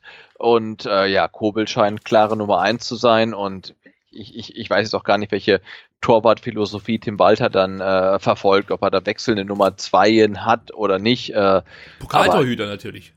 Ja, Pokaltorhüter natürlich. äh, das wird super, genau. Äh, weiß ich nicht, aber ähm, Kobel ist unsere Nummer eins, ähm, weil es hat ja auch dann die die Trikot-Nummernvergabe gezeigt, dass Bretlo, glaube ich, die 33 bekommen hat oder so und die Eins ist nach wie vor frei von Zieler. Ähm, die, die wird jetzt Kobel sicherlich bekommen und wird unsere Nummer eins werden. Da muss man noch mal gucken mit seinen, das war etwas unklar, mit Kaufoptionen für den VfB und Rückkaufoptionen für Hoffenheim. Also das ist irgendwie alles ziemlich ähm, kompliziert, aber ja, jetzt haben wir relativ viele Torhüter und einer von den Vieren ähm, sollte auch ein guter sein. Und ich glaube, ähm, jetzt bei Augsburg hat Kobel ja auch dann ausgeliehen gezeigt, dass er ähm, seinen Kasten ganz gut beherrscht und äh, das, das scheint zu passen. Dasselbe Vögelchen, das zum Thema Kalajdzic äh, sich geäußert hat, meinte übrigens auch, dass man Kobel nicht geholt hätte, wenn es keine ähm, Kaufoption gibt. Okay. Es ja, weil gesagt, ich habe es auch ja. gelesen. Also der, der, der, der VfB kann ihn nach Ende der Ausleihe wohl kaufen. Ähm, ich habe schon wieder vergessen, wie es funktioniert. Aber ah. äh, also es scheint ein relativ cooler Deal gewesen zu sein für den VfB, weil man ja äh, sonst hätte der äh, hätte die TSG noch ein Rückkaufrecht und noch ein Jahr Vertrag und dann vertragslos und bla bla bla. Also äh, es wird halt irgendwie immer komplizierter, aber ich glaube, es scheint nicht ganz so schlecht zu sein. Für mich persönlich ist das jetzt noch gar nicht so wichtig, äh, wie es in Zukunft weitergeht äh, auf der Torhüterposition nach eben dieser Zweitligasaison. Für mich ist wirklich wichtig, dass man jetzt äh, eine Lösung findet, dass man zum einen guten Torhüter verpflichten konnte und dann würde ich sagen, ist, ist Kobel definitiv jemand, den man äh, ja mit Kusshand hier in Stuttgart begrüßen sollte. Er hat sich aus meiner Sicht in Augsburg gut geschlagen, hat wirklich hervorragende Partien abgeliefert, hat auch hier und da mal einen kleinen Fehler drin gehabt, aber das ist ganz normal bei einem jungen Torhüter, der sich noch weiterentwickelt. Aber im Prinzip können wir stolz darauf sein, dass so jemand hier ähm, ja einfach bei uns im Tor steht in der zweiten Liga. Der hat es uns wesentlich härter treffen können. Und dann ist natürlich wichtig, du hast es schon gesagt, wie Tim Walter die Rolle des Torhüters hier in Stuttgart sieht, ja, wie, was er von seinem Torhüter verlangt. Und da hat man ja im Gespräch, das ich mit dem Marc vom äh, 1912 FM Podcast geführt habe, schon gehört, dass der Torhüter fast schon eine Art Libero-Rolle einnehmen soll und muss. Dementsprechend braucht er hohe fußballerische Fähigkeiten. Und ich kann mir vorstellen, dass da vielleicht auch ein Tim Walter einfach, ja, mehr Potenzial in Kobel sieht als in andere Optionen, die auch thematisiert wurden ähm, ja, in, in den zurückliegenden Wochen. Und wie das jetzt mit äh, Fabian Bretlo hier weitergeht, muss man sehen. Ich finde, das ist auf jeden Fall mal eine gute Nummer zwei, die man auch getrost als Nummer eins dann ins Tor stellen kann, vor allem in der zweiten Liga. Und ähm, ja, wie es dann mit Kobel und auf der Torhüterposition nach der Saison weitergeht, muss man abwarten. Äh, ideal ist es natürlich nicht, wenn du einen Spieler ausleihst, den du dann wieder abgeben musst. Ja, wie das dann auch zustande kommt, sei mal dahingestellt, ob das mit Rückkaufoptionen so kommt oder ob es überhaupt gar keine Kaufoptionen gibt oder wie auch immer, ist immer nicht ideal. Allerdings sind wir auch aktuell nicht in der Situation, dass wir uns hier gerade die idealen Transfers zusammensuchen können. Da ist immer viel Glück mit dabei und ähm, auf manchen Positionen bin ich der Meinung, kannst du Risiko eingehen und kannst sagen, okay, wir verpflichten jemanden, wenn der nicht einschlägt, dann so jetzt wie bei Al dann haben wir nur 300.000 Euro in Sand gesetzt, damit können wir noch leben. Aber auf der Torhüterposition ah, hast du wenig Spielraum für Fehler. Und vielleicht ist das einfach die bestmögliche Option für den VfB Stuttgart. Ähm, ja, und, und, und dann gehe ich die mit letzten Endes. Also. Ja, und es scheint ja auch irgendeine Art von Option zu geben oder ähm, irgendeine Art von Möglichkeit zu geben, ähm, dass Kobel beim VfB auch längerfristig bleibt, auch, auch, auch nach diesem einen Jahr. Ja. Ähm, wenn man jetzt halt eine, wenn er jetzt halt eine Wahnsinnssaison spielt ähm, und der VfB steigt auf, was wir alle hoffen, dann gibt's halt irgendeine Möglichkeit, ähm, äh, dass er halt auch noch länger bleibt und das ist ja die Hauptsache. Also so, so eine Einjahresleihe ohne jegliche Option fände ich irgendwie schwierig, äh, weil dann hast du halt die Baustelle nach einem Jahr wieder und gerade ähm, auf der Torhüterposition versucht man ja irgendwie Kontinuität reinzubringen und, und nicht so eine, so eine Zeitarbeitslösung immer für eine Saison. Ähm, aber die, die Option scheint ja gegeben und jetzt ähm, hoffen wir mal, äh, dass er einfach so gut hält, äh, dass wir uns dann äh, in, in zwölf Monaten dann Gedanken drüber machen ähm, und hoffen, dass er bleibt. Ich würde mich nicht wundern, wenn es eine Kaufoption gibt und die relativ hoch ist und man dann ähm, ja nach der Saison wahrscheinlich darüber diskutiert, ob man so viel Geld für Kobel für einen Zweitligatorhüter ausgeben sollte. Genau, aber das, das wäre echt ein Luxusproblem einfach. Ja, also natürlich. Das, äh, nehme ich, nehme ich gerne in Kauf. Ein weiterer Transfer war Hamadi al der wahrscheinlich so ausgesprochen wird. Wenn nicht, tut uns leid. Wir geben unser Bestes. Äh, 28 Jahre alt, 1,93, ähm, Stürmer, 33 Spiele in der abgelaufenen Zweitligasaison bestritten, insgesamt 11 Tore, 6 Vorlagen, also 17 Scorerpunkte sogar, da habe ich noch einen unterschlagen. Das ist ein sehr, sehr guter Wert für einen Spieler, der beim Jan Regensburg unter Vertrag stand. Beim VfB wird er jetzt für zwei Jahre unter Vertrag stehen, hat 300.000 Euro gekostet. Deutsch-Marokkaner, was soll man sollte über den Spieler sagen? Ich glaube, er erkennt Sven Mislintat aus seiner Dortmunder Vergangenheit. Ähm, al hat in Dortmund gespielt. Ähm, weiß nicht mehr genau wann, aber hat auf jeden Fall mal bei der zweiten Mannschaft von Dortmund gespielt. Von daher kann es da vielleicht schon irgendwelche Kontakte gegeben haben mit Sven Mislintat. Aber meine, meine Auffassung ist ja, wie gesagt, nach dem Spiel gestern, dass Tim Walter sich da ganz schön was drauf einbildet, dass er hier den Gadui nach Stuttgart geholt hat. Das war, wie gesagt, schön zu beobachten, wie, Mr., äh, wie Walter und Hitzesberger sich da so ein bisschen geneckt haben nach dem dritten Tor von Al-Gadoui über den Spieler an sich, ich denke mal, Sebastian, da wirst du genauso viel sagen können wie ich, nämlich relativ wenig, weil wir die zweite Liga eigentlich erst in den letzten ähm, Wochen so ein bisschen verfolgt haben, als es dann für uns konkreter wurde in Sachen Relegationsgegner. Ja, absolut. Und aber ne, 17 Scorerpunkte sprechen für sich. Und ja. äh, die hat er in einer Liga ähm, geholt, in der er jetzt wieder spielt mit einer vermeintlich besseren Mannschaft um sich rum. Insofern ähm, darf man sich äh, Ähnliches erhoffen. Äh, ja, und, und da, da, scheint dann das Preis-Leistungs-Verhältnis absolut zu stimmen. Also äh, lassen wir uns überraschen, aber ich finde so, was ich von ihm gesehen habe, äh, ja, so vom Auftreten her, ja, äh, kommt er irgendwie so rüber wie so der typische Zweitliga-Knipser irgendwie. Also äh, freue ich mich ein bisschen drauf. Also ich glaube, der wird uns, wird uns äh, Freude bereiten. Ja, ich denke auch. Der ist für das ein oder andere Tor gut. Und für mich der Inbegriff dessen, was ich vorhin schon gesagt habe, er bekommt hier eine riesige Chance, ähm, einfach ja nochmal richtig abzusahnen, um das mal so direkt auszudrücken. Denn ähm, wenn der hier eine gute Saison spielen sollte, wird er definitiv, also entweder geht er mitten in die erste Liga und wenn nicht, wird er definitiv einen sehr, sehr guten Vertrag und bei einem für seine Verhältnisse guten Verein unterkommen. Und ich glaube, diese Chance die ihm der VfB hier gibt, ähm, ja, da kann man darauf hoffen, dass er die auch nutzen kann. Also da bin ich schon gespannt, muss man ganz ehrlich sagen. Ja, absolut. Mit 28 ne, ist ja auch nicht so, dass er noch so, so wahnsinnig ja, viele Optionen hat. Also er hat ja irgendwie die Chance, jetzt dann nochmal Bundesliga zu spielen. Äh, ja, und bei den Transfers, die bisher getätigt wurden, glaube ich schon, dass das äh, Spieler sind, die sich halt äh, wirklich mit 100 Prozent reinhängen werden äh, ja, um in die Bundesliga zu kommen. Und das äh, ja, konnte man von den letzten Transfers dann nicht unbedingt behaupten, dass die sich halt mit allem, was sie haben, irgendwie reinhauen. Ähm, und das haben wir jetzt, ob es dann reicht, mu muss man sehen, aber ich finde, die Grundvoraussetzungen sind jetzt nicht die schlechtesten. Äh, übrigens, ein wichtiges Kriterium bei äh, den Verpflichtungen neuer Spieler ist übrigens auch, dass sie gut Deutsch sprechen. Also das habe ich auch gelesen, dass Tim Walter darauf großen Wert legt, dass man nicht noch diese Sprachbarriere hat und man lange braucht, bis die Spieler dann letzten Endes die Sprache können, sondern sie sollen gute Deutschkenntnisse mitbringen. Denke ich mal, das ist auch wichtig, um die, um, um dieses neue System schnell, schneller erlernen zu können. Äh, ja, bislang wurden auch nur deutschsprachige Spieler verpflichtet, oder? Ja, also äh, Matteo, obwohl der spricht ja auch Deutsch. Matteo Klimovic, ja, also dann wurden alle oder die verpflichtet worden, bislang alle äh, mit, mit guten Deutschkenntnissen hier in Stuttgart begrüßt.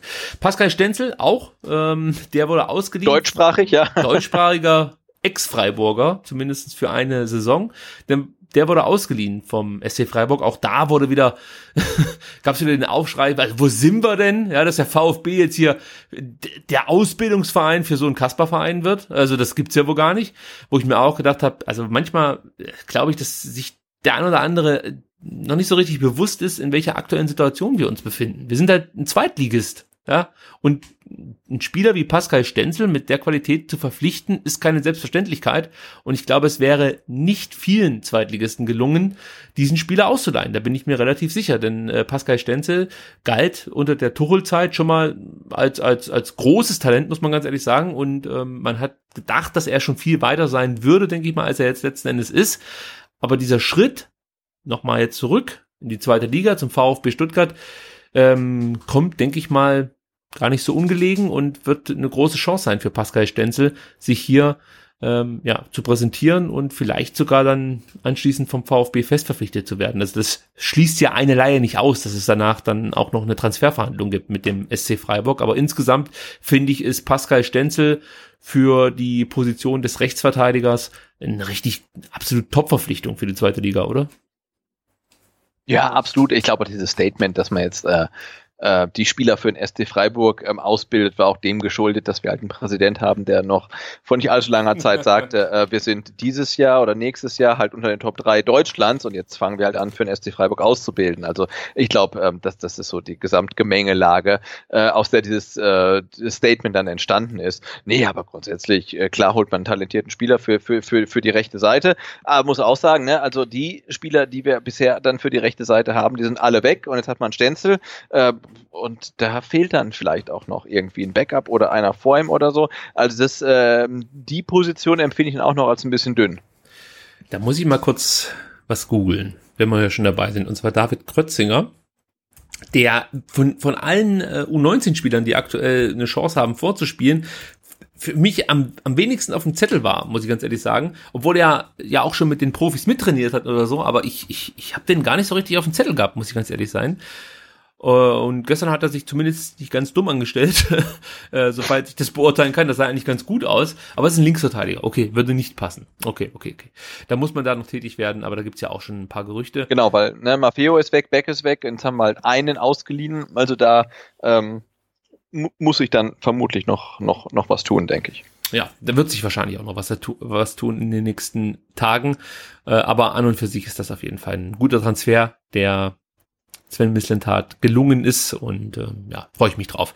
Es gibt zwei Rückkehrer, zum einen, beziehungsweise ein Rückkehrer, der andere war noch gar nicht beim VfB, aber wurde letzte Saison verpflichtet, nämlich Roberto Massimo, äh, 18 Jahre alt inzwischen und sollte eigentlich nach seiner Verpflichtung im äh, letzten Jahr für zwei Jahre an seinen Ausbildungsverein nach Bielefeld äh, verliehen werden. Aber Sven Mislintat sagte, wir sehen in dem Jungen mehr Potenzial, als dort, also in Bielefeld, entwickelt wurde. Das ist schon eine klare Ansage. Es gab klare Gründe, warum der VfB eine gewisse Ablöse in die Hand genommen hat. für ihn. Wir sehen das Potenzial. Leider hat es ein Jahr lang brach gelegen und wir wissen nicht, wie schnell wir es aktiviert bekommen. Ich möchte, dass der Junge die Hypothek des Geldes, äh, das für ihn bezahlt wurde, wegwirft. Ähm, Moment, wo sind wir jetzt hier? Da, äh, dass der Kaufvertrag, was? Also da habe ich was Falsches kopiert. ich weiß nicht, ob ich da irgendwie gerade noch auf sparkassen.de unterwegs war oder so, aber da habe ich irgendwas äh, kopiert. Dein, was de, de, deine IBAN da rein kopiert ja, wahrscheinlich. ja, nee, aber uh, wegwirft das der Kaufvertrag, den wir haben.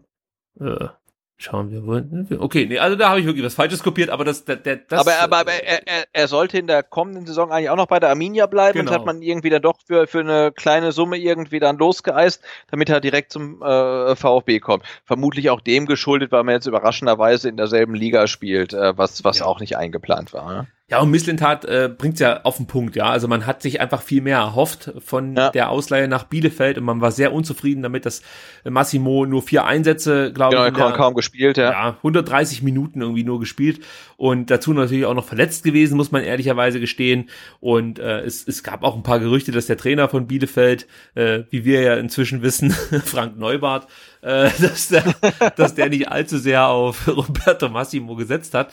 Ähm, dann hieß es mal wieder, er wird auf ihn setzen. Das habe ich auch hier in einer der zurückliegenden Ausgaben mal gesagt. Danach hieß es wieder, naja, jetzt dann doch nicht. Und er kommt jetzt auf jeden Fall zum VfB zurück. Ich habe ihn gestern zum ersten Mal live spielen sehen. Wie gesagt, das ist jemand, der, also großartiger Kicker. Es gab da ein paar Staffetten, die fand, die fand ich richtig geil mit ähm, Massimo, äh, Gonzales und Daniel Didavi, die waren richtig gut. Ähm, aber ich weiß nicht, ob ich das, ob ich das falsch interpretiere oder ob das einfach seine, seine, seine Art und Weise ist, wie er einfach auf Platz auftritt. Er wirkt manchmal so ein bisschen lethargisch, nicht so, ja, geht nicht so richtig ab wie eine Rakete, wie ich mir das eigentlich erwünschen würde von ihm.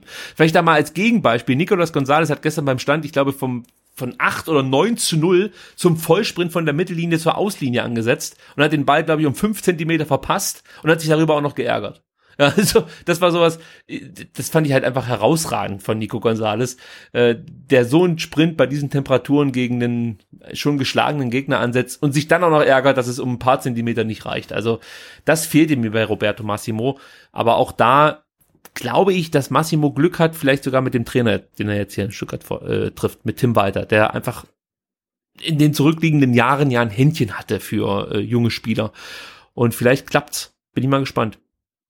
Ja. ja, und Körpersprache ist ja auch nicht alles, ne? Also nee, nee. Stichwort ja. Mesut Özil oder so, der sieht immer ja. lethargisch aus und trotzdem brillant und äh, ja, und Gegenbeispiel, ja, wie du gerade sagtest, irgendwie äh, Nicolas Gonzalez immer bemüht ähm, und triffst du halt ähm, trotzdem nicht. Also bisher nicht. Also wenn, wenn, wenn er bleiben sollte, äh, äh, ja, wären ihm ja ganz auch viele gestern nicht, Sebastian. Ja, es gab wieder, es also, gab wieder er bleibt, sich, er bleibt sich treu, aber pass auf, der, wenn, wenn, wenn er bleibt, dann wird er explodieren und macht irgendwie ähm, und, und, und holt sich den äh, Terodde äh, Torrekord mit 25 Treffern oder irgendwie ich, so. Keine Ahnung. Also ist mir zutrauen. Er hat ja das Potenzial, ähm, vielleicht platzt er irgendwann der Knoten oder auch nicht. Ähm, ja, aber er, er haut sich immer rein, trifft trotzdem nicht und warum soll da nicht einer wie äh, Massimo irgendwie eher lethargisch wirken und trotzdem ähm, richtig groß aufspielen. Wenn alle, alle Spieler in der letzten Saison die Einsatzbereitschaft gezeigt hätten, die Nicolas Gonzalez in jedem Spiel gezeigt hätte, dann wäre der VfB definitiv nicht abgestiegen. Ja, absolut, absolut, ja. genau. Ja. Und, und da sind mir solche Spieler lieber, muss ich ganz ehrlich sagen. Und, und kann, ich kann eher damit leben, dass der mal daneben ballert, aber ich sehe zumindestens, dass das Potenzial da, da ist. Genau, der, der, der will ja. halt, ne? Ja, ja, gar keine Frage. Ja. Also ähm, von daher möchte ich den guten Nico Gonzalez nicht missen, wobei da gab es ja auch schon genügend Gerüchte, dass er vielleicht zurück in die Heimat verliehen wird, verkauft wird, was auch immer. Gerüchte gibt's äh, en masse, aber wir sind ja gerade noch bei den Fakten und da äh, konnte ich mich auch über Ailton freuen, der gestern wieder im VfB-Trikot zu sehen war. Und ich weiß nicht warum, aber irgendwie mag ich den Typen. Ich, ja, absolut. Ja, den werde ich in Wahrscheinlich sehe, hast du bei, bei, bei, bei, bei Instagram seinen, seinen Hund gesehen, oder? Nein, nicht? Nee. So, so, so, so einen netten Hund, also Spielerhunde TV, also musst du mal angucken. Also äh, total netten Hund. Äh, klasse. Nee, also den habe ich bislang noch nicht wieder äh, zu meiner Freundesliste hinzugefügt, muss ich ganz ehrlich gestehen. das muss er sich erst erarbeiten. Man weiß ja nicht, wie lange er bleibt, denn die Aussage ja. war, er hat wie alle anderen auch die Chance, sich zu zeigen. Er hat gestern ein paar Mal Lob bekommen von Tim Walter. Ähm, ja, insgesamt wahnsinnig engagiert, manchmal auch so ein bisschen das ist so eine Flapsigkeit, die dieser Spieler äh, mitbringt. Das ist mir auch schon in der Vorbereitung aufgefallen zur letzten, war doch letzte Saison, als er gekommen ist, oder? Oder war das vorletzte Äh, Saison? Vorletzte. Vorletzte? Ah, Okay. aha. Ähm, ja, ich glaube, das recht, ja. Da ist mir das auch aufgefallen, dass er manchmal einfach so ein bisschen flapsig ist, einfach auf dem Platz und, und, und nicht konsequent, konsequent, konsequent genug ist, langsam. Ähm, und das konnte ich gestern auch wieder beobachten. Ja. Da fehlt es manchmal, die Dinge konsequent zu Ende zu bringen. Er erobert sich einen Ball oder hat eine gute Idee und in der Ausführung hapert es dann an der letzten Konzentration. Und ich glaube, wenn Tim Walder das gelingt, da so ein bisschen rauszukriegen aus dem Spieler, dann hat er auch ein gewisses Potenzial, das er hier mitbringt und dann ist die zweite Liga vielleicht sogar machbar für Ayrton. Aber mache ich eher ein großes Fragezeichen dahinter. Das ist einfach nur die Hoffnung, die da aus mir spricht. So, jetzt kommen wir noch schnell zu den Abgängen. Die soll man natürlich auch nicht unerwähnt lassen.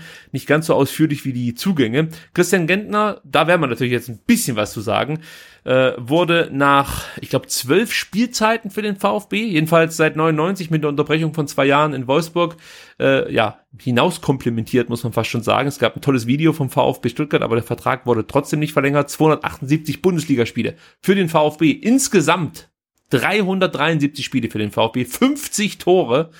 Also das ist schon absolut eine Legende hier in Stuttgart.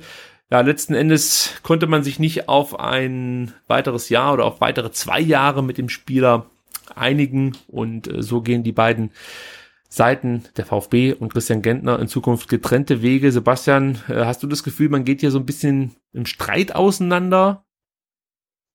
Mhm, Jein, also zumindestens ist es jetzt nicht der, der, der Abgang, den er ah, vermutlich verdient hätte. Ne? Also äh, jetzt bei den Nicht-Vertragsverlängerungen von Beck und Ogo haben sich zumindestens mal die beiden Spieler noch im offiziellen Statement des VfB auch noch ähm, geäußert. Äh, im, Im Fall von Christian Gentner war das nicht der Fall, der, der nicht, da kam er nicht mehr zu Wort, also wahrscheinlich wollte er auch nichts mehr dazu sagen. Ähm, ja, das ist ein bisschen schade, dass er halt nach so einer langen ähm, Stuttgarter Karriere jetzt nach dem Abstieg dann äh, keinen neuen Vertrag mehr bekommt, ist ja äh, im um im VfB-Sprech zu bleiben, bitter.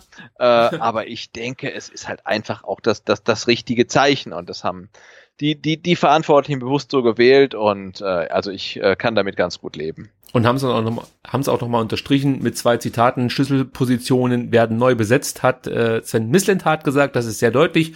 Und Thomas Hitzesberger war nicht weniger deutlich, indem er sagte, wir können keine Rücksicht darauf nehmen, wie lange jemand im Verein war. Also das sind schon Ja, absolut. Genau, absolut Ja. richtig, ja. ein ganz klarer Schlussstrich, nachvollziehbar, ein bisschen war es vielleicht auch schon überfällig, vielleicht hätte man äh, diesen Schritt auch schon vorher gehen müssen, dann würde es jetzt nicht sich irgendwie Genau. ein bisschen falsch anfühlen. Es fühlt sich halt jetzt Ja. wirklich so an, als ob man äh, hätte sagen können, kommt das eine Jahr, das geben wir ihm noch, aber äh, es ist eigentlich, nee, es, es ist jetzt gut. Und er möchte weiter Bundesliga spielen, hat er gesagt, das Ausland sei nur eine Notlösung. Ich bin mal gespannt, wo Christian Gentner letzten Endes unterkommen wird. Ja, Ja, total, das ist echt spannend. ist ja kein schlechter er, Spieler. Also ja Nein, aber ob, er halt- aber ja, ob er in der, ersten Liga nochmal einen Verein findet oder doch irgendwie ins Ausland wechselt oder so, also da bin ich, bin ich echt gespannt und ja, man kann natürlich nur das Beste wünschen, ähm, aber dass das Kapitel VfB jetzt dann für ihn auch vorbei ist, äh, ist sicherlich okay. Er wird wieder zurückkommen irgendwann, da bin ich mir relativ sicher. Ja, Und, ist auch okay. Ja. Irgendeine Position hier begleiten. Bei Dennis Aogo glaube ich nicht, dass man nochmal nach Stuttgart kommt. Zumindest nicht mit der aktuellen äh, Partnerin. Also das kann ich mir nicht Wollte ich gerade sagen. Nee, nee, nee, nee, nee. Ja. Wobei, äh, wir wollen ja nicht allzu viel über Ina hier reden. Ähm, Dennis Aogo, ja, wird den VfB auch verlassen. 47 Spiele gemacht für den VfB, sechs Torverlagen, mehr als ich eigentlich dachte, muss ich ganz ehrlich sagen. Und ähm, er hat sich mit einem mehr oder weniger doch eigentlich schönen Statement auf Instagram nochmal von den VfB-Fans verabschiedet und hat auch gesagt, ich, ich werde jetzt auch nochmal ein Zitat vorlesen, ich sag's ganz ehrlich, dass ich gerne mit aller Kraft dabei geholfen hätte, die Rückkehr in die Bundesliga zu schaffen. Ich glaube auch, dass hier nicht nicht so vieles kaputt ist, wie zuletzt immer mal von außen behauptet wurde. Und ich erinnere jetzt nochmal an die Zitate, die ich vor einigen Minuten vorgelesen Mhm. habe, was alles so kaputt ist. Da kann man vielleicht auch draus ablesen, welche Spieler äh, ja eigentlich dachten, hier wäre alles super und man müsse gar nicht so viel ändern, wie man eigentlich jetzt aktuell ändert. Und auf der anderen Seite gibt es Spieler, die ganz klar gesagt haben, also hier hat überhaupt nichts mehr zusammengepasst. Und nicht Ja. zuletzt auch Thomas Hitzesberger und, und Dennis Aogo. Ich weiß nicht, ob das jetzt ein direkter Shoot, wie man in der Wrestling-Sprache sagen würde, in Richtung Hitzesberger ist, der kurz davor eben gesagt hat, ich hätte alles machen können. Die wären so oder so abgestiegen. Ich hätte noch achtmal den Trainer wechseln können. Es wäre einfach keine Besserung eingetreten und äh, Dennis Aogo sagt wenige Tage später, hier ist nicht so viel kaputt, wie äh, das manchmal behauptet wird. Allerdings natürlich hat er noch dazu geschrieben, von außen behauptet wird. Ähm, aber nichtsdestotrotz hat mich das schon ein Stück weit aufhorchen lassen. Ja, absolut, aber du sagst ja, ne, 47 Spiele, also was, was weiß Dennis Aogo schon vom VfB? Also, Ja. der- der- also natürlich weiß er mehr als wir, weil er halt in, in der Mannschaft ist, aber äh, ja, so über die Jahre gesehen, äh, ja, hat man schon, ja schon gemerkt, dass- dass irgendwas passt da halt einfach nicht mehr. Und wie gesagt, ich glaube halt, dass dieser äh, radikale äh, Schlussstrich, den äh, Misslintat und Hitzelsberger jetzt unter die äh, VfB-Karrieren etablierter Spieler ziehen, ganz bewusst gewählt ist, ähm, auch wenn es sportlich gesehen vielleicht gar nicht äh, undumm wäre, mit dem einen oder anderen noch ähm, in die nächste Saison zu gehen, aber das ja, ist ganz bewusst so gemacht, um wirklich die Signale komplett auf Neuanfang zu setzen.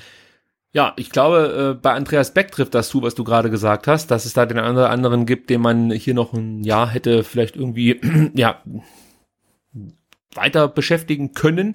Man hört, dass Sven Mislintat und Thomas Hitzesberger da auch durchaus Interesse gehabt haben, Andreas Beck hier nochmal einen Vertrag zu geben, aber Tim Weider gesagt hat, nee, habe ich kein Interesse, äh, den kann ich eigentlich nicht verwenden für die Art Fußball, die ich spielen möchte. Ob das jetzt stimmt, weiß ich nicht genau, aber wie gesagt, das äh, wurde halt von einer Gazette, möchte ich fast schon sagen, behauptet, dass äh, es so gewesen sei, dass Tim Walter letzten Endes gesagt hat, nee, mit dem Beck kann ich hier nichts anfangen. Gut, bei Andreas Beck muss ich ganz ehrlich sagen, es ist zwar natürlich ein Stück der Junge, war Teil der Meistermannschaft, wenn auch nur, ja, ja Mitläufer, kann man, denke ich mal so sagen, ist nicht despektierlich, oder? Wenn ich Mitläufer sage. Ja, ja, Ja. Ähm, und kam dann 2017 zurück, aber ist für mich jetzt natürlich eine andere Personalie als Christian Gentner, auch wenn der Name Andy Beck mit dem VfB ein Stück weit äh, zusammenhängt, gar keine Frage. Aber es ist jetzt für mich nicht so die Vereinslegende, die jetzt letzten Endes hier den VfB verlässt. Ähm, ist halt so, ja. Wird wahrscheinlich auch irgendwann wieder zurückkommen hier nach Stuttgart. Ähm, Pablo Maffeo wird ausgeliehen. Und zwar nach Girona, gibt auch eine Kaufoption, angeblich 5 Millionen Euro, sollte Girona aufsteigen. Davon müssen wir dann nochmal 25 Prozent nach äh, Manchester überweisen, denn die haben eine, ja, einen Anteil äh, an einer äh, möglichen Transfersumme, die dann anstehen würde, von 25 Prozent. Außerdem zahlt Espanyol, nee Quatsch, Girona, Espanyol, Barcelona war auch mal im Gespräch, ähm, 800.000 Euro Leihgebühr für Pablo Maffeo. Und ja, müssen wir mal gucken, wie das dann weitergeht nach diesem Jahr. Aber ich denke mal, für alle war klar, dass Maffeo in Stuttgart keine Zukunft hat. Obwohl Tim Walter ja gesagt hat, ähm, er hätte ihm hier nochmal eine Chance gegeben. Auch interessant. Ja, aber ich glaube, dass äh. Maffeo dann nicht mehr hier spielen will, das war ja dann auch schon lange klar. Wenn irgendwie die ganze, ganze Rückrunde halt irgendwie ähm, auf der Tribüne sitzt oder so, dann ist das, ähm, das Ding halt echt durch, ne? Was hat Pablo Maffeo als erstes gemacht, nachdem er jetzt in Girona angekommen ist und ähm, ja einfach ein Zeichen setzen will, dass er weiß, was es geht, dass er sozusagen die Ärmel, Ärmel nach oben krempeln möchte? Was, was hat er gemacht? Was denkst du? Ähm, also ich habe sein, sein Statement gesehen und er hat sich bei allen bedankt, äh, Ja. nicht äh, bei, bei, beim, bei VfB irgendwie, ne? Das meinte ich nicht, aber es ist auch richtig. Ich meinte, Pablo Maffeo ist erstmal zum Friseur gegangen und hat sich die Haare blond färben lassen. Einfach mal ein Statement Ah, setzen. okay. Einfach mal zeigen, Ja, hier der Babo ist. So, so, ich finde Pablo Maffeo, umso mehr ich darüber nachdenke, umso, umso besser finde ich dass er weg ist. Also, wenn Ja, das das, das, Erste äh, ist, das- was du machst. Oh Mann. Ja. Ich freue mich für ihn, dass er Papa geworden ist und ich hoffe, Ja, total Ja. und äh, ja, nee, alle, alle, alles gut. War, war, war halt ein Missverständnis. es war. Kann mal passieren. Was- 10 Millionen, das, äh, ja. Ja, was sind schon 10 Millionen? Ja. Äh, da lacht doch der Algadui drüber. So, Ron Robert Zieler hat den VfB auch wenig überraschend ver äh, verlassen, muss ich ganz ehrlich sagen. Also ich, ich bin, ich, ich war felsenfest davon überzeugt, dass Ron Robert Zieler ähm, den VfB überlassen, äh, verlassen wird. Dementsprechend ja, war ich fast schon überrascht, dass der ein oder andere Schreiberling davon gesprochen hat, dass das ein, Trans äh, ein Sensationstransfer wäre. Äh, vielleicht, weil er nach Hannover gegangen ist, aber im Endeffekt, ja, ja gut, er, er, hat den VfB halt wenig überraschend verlassen, äh, verlassen, aber umso überraschender war dann halt das Ziel, also dass er halt innerhalb dann der zweiten ja. Liga zum anderen Absteiger nach Hannover wechselt. Also er hat ja hinterher relativ klar gemacht, dass es für ihn eine Herzensangelegenheit ist und äh, Hannover ja schon für ihn äh, Heimat ist und so weiter und, und, und deshalb gewechselt ist, aber ja, dass er da wirklich äh, ja, vom Absteiger zu Absteiger wechselt, das fand ich dann schon sehr, sehr überraschend. Und äh, ja, und wie schnell das auch ging äh, und wie schnell dann seinen Statements, ähm, ja. da wurde er dann angesprochen auf seine Prognose für die zweite Liga und dann sprach er ja von dem VfB und die und äh, sprach dann halt von Hannover und wir, also wie, wie schnell das innerhalb von wenigen Tagen ging, ähm, das fand ich dann auch schon so ein ganz bisschen befremdlich. Also seine, da, da habe ich so gedacht, seine Identifikation mit dem VfB war dann, ach, unterstelle ich ihm auch jetzt nie besonders überragend. Ich glaube, dass man von Seiten des VfB ihm nicht allzu viele Steine in den Weg gelegt hat und vielleicht war er da so ein bisschen verletzt. Ja, dass das, äh, das relativ leicht mehr oder weniger über die Bühne gegangen ist. Vielleicht hat man ihm auch einen Wechsel nahegelegt keine Ahnung. Also es wirkt auf mich so, dass Ron Robert Zieler nicht allzu traurig ist, dass er den VfB verlassen darf, muss, wie auch immer man das sehen möchte. Er verzichtet auch auf eine Menge Kohle. Ja, beim VfB hat er zwei Millionen Euro im Jahr verdient und er wird jetzt unter eine Million Euro in Hannover ähm, verdienen. Das ist natürlich immer noch genügend Geld für die Jungs, aber ähm, also für, für, für, für ein bisschen weniger als eine Million würde ich auch nach Hannover gehen, glaube ich. Naja, also, hast schon recht.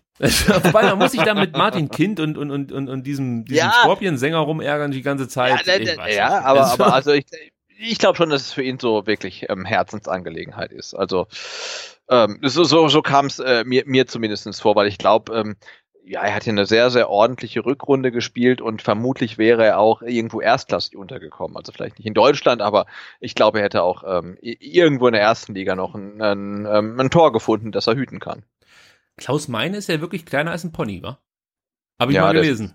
Ist, ja, das ist nicht so. Das ist nicht okay. Entschuldigung. Ja, ähm, es wird es wird alberner. Man merkt, äh, die Podcast-Folge wird länger und ich kann nicht mehr so an mich halten. Dann, ist auch schon spät inzwischen. Ähm, ja, aber aber die, aber die ja. Temperaturen gehen runter. Ne? Ich habe das Fenster aufgemacht und mittlerweile kommt äh, so ganz leicht kühle Luft rein. Also schon cool. Auch mal. Bei mir kam Maikäfer gestern rein. Also deswegen, man weiß immer nicht, was man lieber drin haben möchte, ein Maikäfer oder kühle Luft. Manchmal kann man sich auch nicht aussuchen. So, Ron Robert Zieler ist weg und äh, damit haben wir alle Transfers, Zugänge und Abgänge bewertet und ähm, darüber gesprochen. Es gab jede Menge Gerüchte, die werden wir jetzt nicht alle durchgehen, weil es einfach äh. ist, es ist einfach viel zu viel. Äh, das Thema Torhüter hat sich erledigt. Marco Schubert wird wahrscheinlich irgendwann nach Schalke gehen und ähm, Alexander Schwolo war, glaube ich, auch nur eine Transfermarktente. Martin Schwebe, pff, was weiß ich, ist mir auch alles scheißegal. Alle anderen Namen, die da momentan wieder äh, kursieren, die sind mir eigentlich auch alle wurscht, bis sie dann endlich hier in Stuttgart mal auflaufen. Ähm, wird wahrscheinlich noch einige Zeit vergehen. Ich habe da keinen, den ich jetzt unbedingt hier beim VfB sehen möchte. Äh, auch nicht Marvin Melem oder so. Ich habe ich hab nichts gegen diese Spieler, das meine ich damit nicht, sondern es ist halt, wie du vorhin gesagt hast, es ist halt einfach äh, unnütze Zeit, die man da verschwendet, äh, um sich über Spieler zu informieren und letzten Endes kommen sie dann doch nicht. Also da gab es ja wirklich krasse Namen, die da in den letzten Tagen so ähm, durch die Gazetten äh, gingen.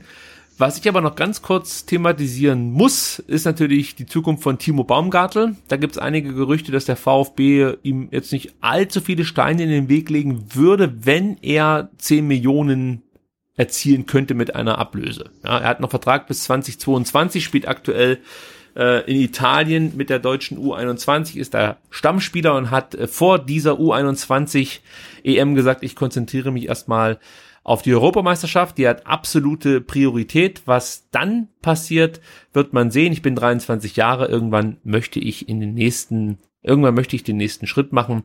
Das ist klar. Ob es diesen Sommer oder später sein wird, das weiß ich noch nicht. Ja, aber ich möchte mich natürlich weiterentwickeln. Wie siehst du das mit Timo Baumgartel? Glaubst du, dass er nochmal beim VfB spielen wird oder meinst du, dass die Messe gelesen ist? Oh, schwierig. Also ich glaube, er hat ein relativ hohes Identifikationspotenzial mit dem VfB. Andererseits hat er halt, halt schon so viel, so viel Scheiß hier mitgemacht. Also gibt es ja diese Statistik, wie viele Trainer er schon in Stuttgart hatte. Ähm, ja, und 23 ist echt so, so, ein, so, ein, so ein kritisches Alter. Also jetzt muss er ja eigentlich den nächsten Schritt machen. Ähm, und jetzt sind sie ist er Stammspieler bei der U21, sind sie im Halbfinale, ist es, glaube ich, ne? Mhm, genau. ähm, ja, also Boah, also ich, es würde mich total freuen, äh, wenn er nochmal mit in die zweite Liga geht, aber ich kann es mir ähm, schlechterdings vorstellen. Also ja. ich glaube, der kickt äh, in Leipzig. Boah, nächste das Saison. schon heftig, aber äh, ja, aber das äh, war ja schon ein paar Mal irgendwie im Gespräch und das ja, also die die die die Teams, die sich ja derzeit in den Gerüchten irgendwie auftun, Leipzig seit seit Jahren oder auch Bremen oder so, das wird halt komplett passen. Ne? Da kann halt wirklich seinen nächsten Schritt machen. Ähm, ähm, also ja, ich, also ich glaube nicht, dass wir ihn ähm, in, in, in der zweiten Liga äh, nochmal in Stuttgart sehen. Und äh, für, für, für ihn würde es mich halt dann noch wirklich freuen, wenn er halt in der Bundesliga spielt und dann vielleicht sogar international, weil er hat es halt echt verdient, weil er hat dem VfB so lange die Treue gehalten und so viel Mist hier mitgemacht und so viele Trainer. Ähm, äh, ja, es ist ihm einfach zu gönnen, dass er sich dann halt weiterentwickelt. Äh, aber wenn er bleibt, äh, kein Problem. Äh, würde ich, würde ich auf jeden Fall feiern. Julian Nagelsmann sei ja angeblich ein großer Fan von ihm, also von daher wäre Leipzig ja, ja schon ja. So, so, so, eine Adresse. Bei Ubo Meccano hört man auch, dass es da Interesse gibt von anderen größeren Vereinen. Also ja, man könnte sich jetzt da schon was zusammenspinnen irgendwie, aber müssen wir mal abwarten. Es wird auf jeden Fall schwer, ihn zu halten. Er hat auch extra nochmal den Berater gewechselt und zwar äh, wird Wigal Kögel in Zukunft nicht mehr Timo Baumgartel beraten, sondern Christian Nährlinger. Ja, hat er sich jetzt oh, einen neuen okay. Berater gesucht, der gute Timo Baumgartel. Das passiert ja in der Regel auch nicht, wenn man jetzt, sag mal, einen Vertrag hat, der bis 2022 ja, ja. läuft und man eigentlich momentan sich mit Transfers überhaupt nicht auseinandersetzt. Also wäre schon ein bisschen. Aber, ja, aber das wäre definitiv ein Wunder, wenn ähm, sowohl Baumgartel als auch Marc Oliver Kempf in der, in der kommenden Saison noch beim VfB spielen. Also ähm, wenn, wenn einer von den beiden sorry, äh, wenn einer von den beiden ähm, äh, äh, noch ähm, dann bei uns wäre, äh, wäre das, wäre das toll. Ja, Marc-Oliver Kempf hatte ja die Ausstiegsklausel, die am 31.05. Ja, abgelaufen ist, verfallen ist und ähm, er ist bislang nicht gewechselt, hat auch nochmal gesagt, dass er sich durchaus eine Zukunft hier in Stuttgart selbst in der zweiten Liga vorstellen kann. Also da sieht's ganz gut aus, dass Marc-Oliver Kempf mit uns in die zweite Liga geht. Es gab mal das Gerücht, dass Augsburg Interesse hat, Kempf zu verpflichten hat man jetzt auch nichts mehr gehört und ähm, das scheint so, als ob Mark Oliver Kempf, wie gesagt, mit uns in die zweite Liga gehen wird. Da freue ich mich auf jeden Fall, weil ich fand, der hat einfach nach seiner dann relativ langen Verletzung zu Beginn der Saison eine richtig gute Saison gespielt, wie eigentlich alle unsere Innenverteidiger, muss man ganz ehrlich sagen, auch wenn sie 70 Gegentore gefangen haben. Ja, total, das ist ja das Paradoxon der, der Saison eigentlich, ne? Sind äh, gute Leute. Ähm, Zieler, Zieler, gute Rückrunde, Innenverteidigung, Top-Leute ähm, und trotzdem 70 Gegentore. Aber trotzdem ja. möchtest du eigentlich mit allen weiter, äh, alle weiterhin in Stuttgart sehen. Ähm, ja, und wenn es bei dem einen oder anderen klappen sollte, ähm, dann, dann wäre es toll. Ja, genauso wie mit Osan Kabak, äh, ja, auch wahrscheinlich einer der absoluten Top-Innenverteidiger uns verlassen wird. Äh, jedenfalls, was das Alter angeht, mit 19 Jahren, also das ist schon herausragend, was er da in der Rückrunde für uns gespielt hat. Der wird sich jetzt aussuchen können, zu welchem Verein er geht. Ich, ich, es gibt, glaube ich, keinen genau, Verein, Mailand, kein Mailand, Mailand oder München, ja. Hauptsache weg. Ja. Hauptsache Italien, genau. Ja. für uns zumindest, Hauptsache Italien. Also ganz, das habe ich letztes Mal schon gesagt, aber das, das, das würde ich wirklich nicht ertragen. Kabak in München zu sehen. Ich, äh, wenn ich den Uli, der Uli, wenn ich den schon wieder sehe, wie er da sich äh, äh, ja äußert zu solchen Themen, da geht er mir schon wieder so massiv auf die Nüsse. Und ähm, Osan Kabak hat angedeutet, er würde gerne in der Bundesliga bleiben. Und ich kann mir wiederum nicht vorstellen, dass er nach Schalke geht, wenn er die Möglichkeit hat, beim FC Bayern zu unterschreiben, die ja durchaus ihm auch Hoffnung machen, dass er dann ja spielen kann regelmäßig. Also das wäre schon ein Schritt, den er wahrscheinlich dann eher gehen ja. würde. Ja, er soll, soll lieber zum AC Mailand gehen. Ja, wäre ich auch dafür. Ist ja, auch viel schöner in Mailand. Ja, glaube ich. Nico Gonzalez haben wir vorhin schon ganz kurz drüber gesprochen. Ähm, da gab es verschiedene Berichte, äh, aber es, es, es gab wohl Interesse von äh, Independiente, Independiente, ja, ja. Independiente. Ich äh, bin des Spanischen nicht so mächtig, von daher sei es mir verziehen, aber ähm, der VfB besteht wohl auf dem Verkauf und die Jungs aus Independiente, die wollen äh, Nico González nur verkaufen, wenn diese Gerüchte überhaupt stimmen, muss man dazu sagen. Und ähm, Mislintat hat sich jetzt dann auch zu diesen Gerüchten nochmal geäußert und meinte, es gibt eine sehr hohe Wahrscheinlichkeit, dass Nico bei uns spielen wird in der kommenden Saison. Also das ist ja schon relativ konkret, äh, wenn noch nicht abschließend, aber auch da scheint es so zu sein, dass Nico Gonzalez die zweite Liga mitgehen wird. Und ich denke mal, damit haben wir auch die Gerüchte, soweit äh, man darüber diskutieren kann, abgearbeitet und können auch dieses Thema zu den Akten legen. Jetzt gucke ich mal, Jetzt habe ich tatsächlich hier noch was, äh, was ich unbedingt ansprechen möchte. Ich wollte gerade überleiten. Zwei, zwei Randthemen noch. Du hast vorhin schon ganz kurz ange, äh, äh, angeteased, möchte ich fast schon sagen.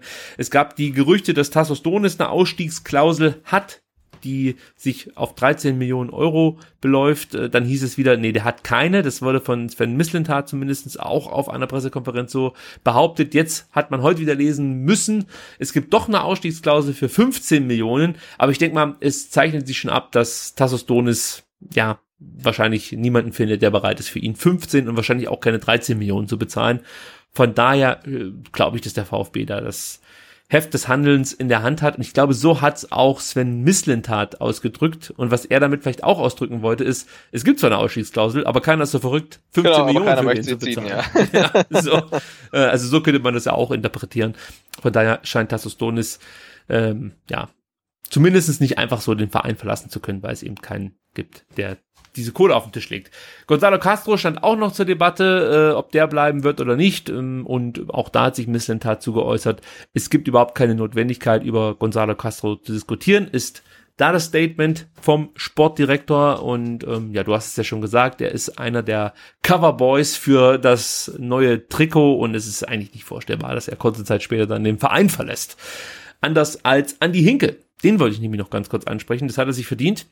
Denn Andreas Hinkel wurde hier beim VfB entlassen, ja, äh, oder beziehungsweise er verlässt den VfB, so ist es richtig, er wurde nicht entlassen, sondern es wurde ihm ja eine neue Position angeboten als Co-Trainer der U21 von Paco Fass. Außerdem sollte er ja so eine, so eine Art Individualcoach im Übergangsbereich werden. Das ja, war schon eine merkwürdige Verabschiedung von Andy Hinkel, ja, oder?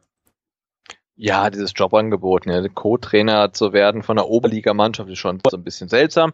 Äh, auf der einen Seite, auf der anderen Seite, ja, äh, ist es halt der Kurs, ne, nicht jedem ehemaligen Spieler, nur weil er ein ehemaliger Spieler ist und ehemalige Verdienste hat, irgendeinen Posten zuzuschustern, ähm, finde ich dann auch wieder richtig. Ja, und, und, und so ist es halt, wie es ist. Man hat ihm einen Job angeboten, der vielleicht so ein bisschen unter seiner würde oder oder oder Qualität oder Kompetenz war. Er hat ihn nicht gewollt und jetzt jetzt geht er halt. Ähm, ja, da wurde auch viel drüber geredet.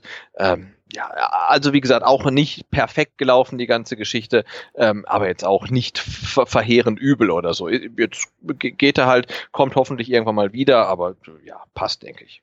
Ja, vielleicht hätte man das anders mit ihm kommunizieren müssen im Vorfeld. Absolut, ja, ja. Es, es, es wäre vielleicht nicht nötig gewesen, dass er danach sehr unzufrieden den VfB verlässt. Vielleicht hätte man, wie gesagt, da ähm, anders Die Öffentlichkeit reden, hätte ja. vielleicht nicht wissen müssen, welche Jobs ihm angeboten worden Zum wurden, Beispiel. weil dann ist klar irgendwie, okay, das ist irgendwie auch nicht so das, äh, das, das, das geilste Angebot, hätte man gesagt, hey, man trennt sich ähm, und, und, und gut ist, äh, ja, ähm, nie, nie, wirklich keine 100% Lösung, die da erzielt wurde, ähm, aber jetzt auch nicht äh, verheerend schlecht.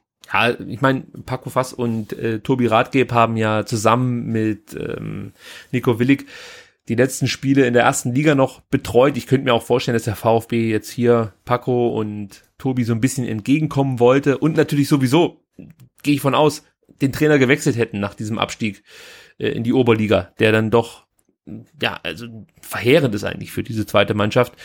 Ähm, und natürlich war Andi Hinke derjenige, der sich kurzfristig dazu entschieden hat, dem VfB nochmal zu helfen. Ich glaube, im April hat er übernommen äh, und, und, und hat versucht, noch den Abstieg zu, äh, zu verhindern, obwohl der eigentlich mehr oder weniger schon feststand und hat auch im Oktober kurz dann äh, das Training der ersten Mannschaft geleitet. Also war eigentlich immer da, wenn der VfB ihn gebraucht hat. Das ist schon richtig.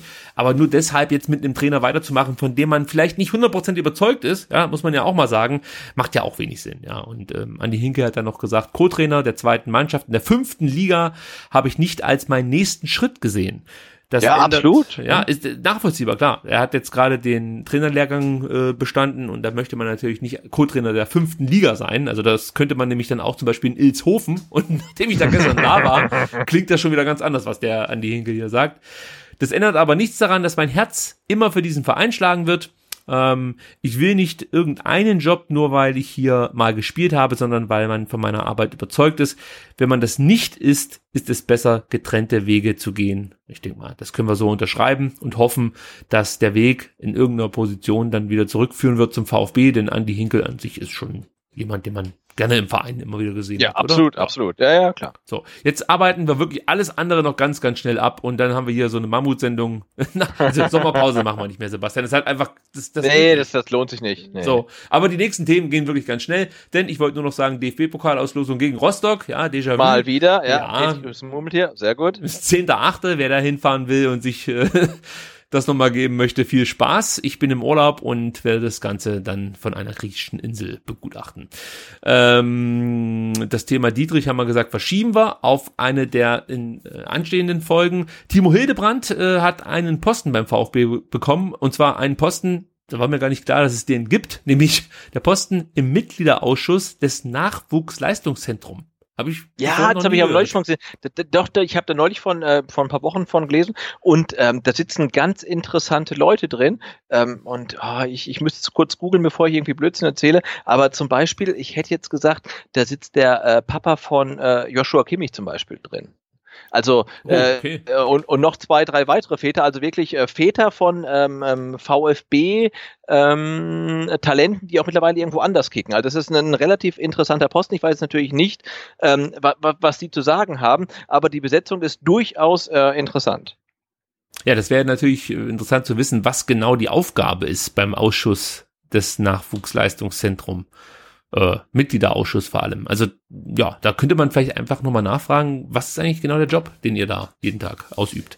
Oder ist es einfach nur so ein Parkplatz für irgendwelche verdienten ehemaligen ähm, ja, Väter diverser Spieler oder eben dann Spieler selber? Müssen wir mal nachforschen. Dann gibt's noch was zu feiern. Man soll es kaum glauben, aber ich möchte es nicht unerwähnt lassen, weil ich bin mir relativ sicher, dass wir darüber so schnell nicht mehr reden, nämlich über den Titel Bundesliga-Rookie des Jahres. Das wird jetzt erstmal wieder eine Weile dauern, bis wir den einheimsen können. Äh, Osan Kabak hat den nämlich bekommen und hat sich gegen ähm, den Frankfurter Endika, gegen Matthäus Pereira von Nürnberg, gegen Hakimi von Dortmund und Nico Gonzalez durchgesetzt, ebenfalls vom VfB Stuttgart. Auch das eigentlich irre, dass hier insgesamt drei Absteiger nominiert wurden. Ja. Ähm, ja, also das ist echt äh, interessant. Ähm, aber Osan Kabak hat, wie gesagt, diesen Titel einheimsen können mit nur einer Halbserie und meinte, ich fühle mich geehrt, diesen Preis nach nur viereinhalb Monaten zu erhalten. Echt irre, ja. Und macht einen auch stolz, muss man ganz ehrlich sagen. Äh, darf ich noch kurz nachreichen? Ich habe es jetzt äh, tatsächlich noch schnell gegoogelt. Äh, äh, Mitgliederausschuss Nachwuchsleistungszentrum. Ähm, unter anderem sitzt da drin der Papa von äh, Daniel Didavi. Ähm, der, der, der Vater von äh, Joshua Kimmich ähm, und der Vater äh, von Sebastian Rudi. Wahnsinn. Also plus noch plus plus plus noch weitere, die keine keine Spielerkinder Ich haben. wollte gerade sagen, aber gibt's ja noch. Gibt's ja, ja es gibt noch, es gibt noch einige weitere, also wirklich äh, noch einige weitere, ähm, aber die Besetzung ist durchaus ähm, i- illuster, also mit den ähm, eh- mit den mit den äh, Spieler oder Talent eh- ehemaligen Talentvätern oder so, also ganz ganz spannend irgendwie. Bei meinem Fußballverein hat man das früher AHA genannt, aber gut, hier ist es halt dann einfach der Mitgliederausschuss des Nachwuchsleistungszentrums. Nein, aber es ist interessant, wie gesagt, was die eigentlich da machen. Das, ähm, Ja, das müsste man mal rausfinden, Ja. also ob die strategisch was zu sagen haben oder so. das, das, äh, ja. Vielleicht auch mal ein Thema für eine andere Ausgabe. ja, hoffentlich geht die da nicht drei Stunden lang. Sorry, sorry, wir haben also wirklich nicht gedacht, dass es so lange geht. Ich, ich habe sogar immer noch Themen, die ich jetzt einfach komplett ausklammere.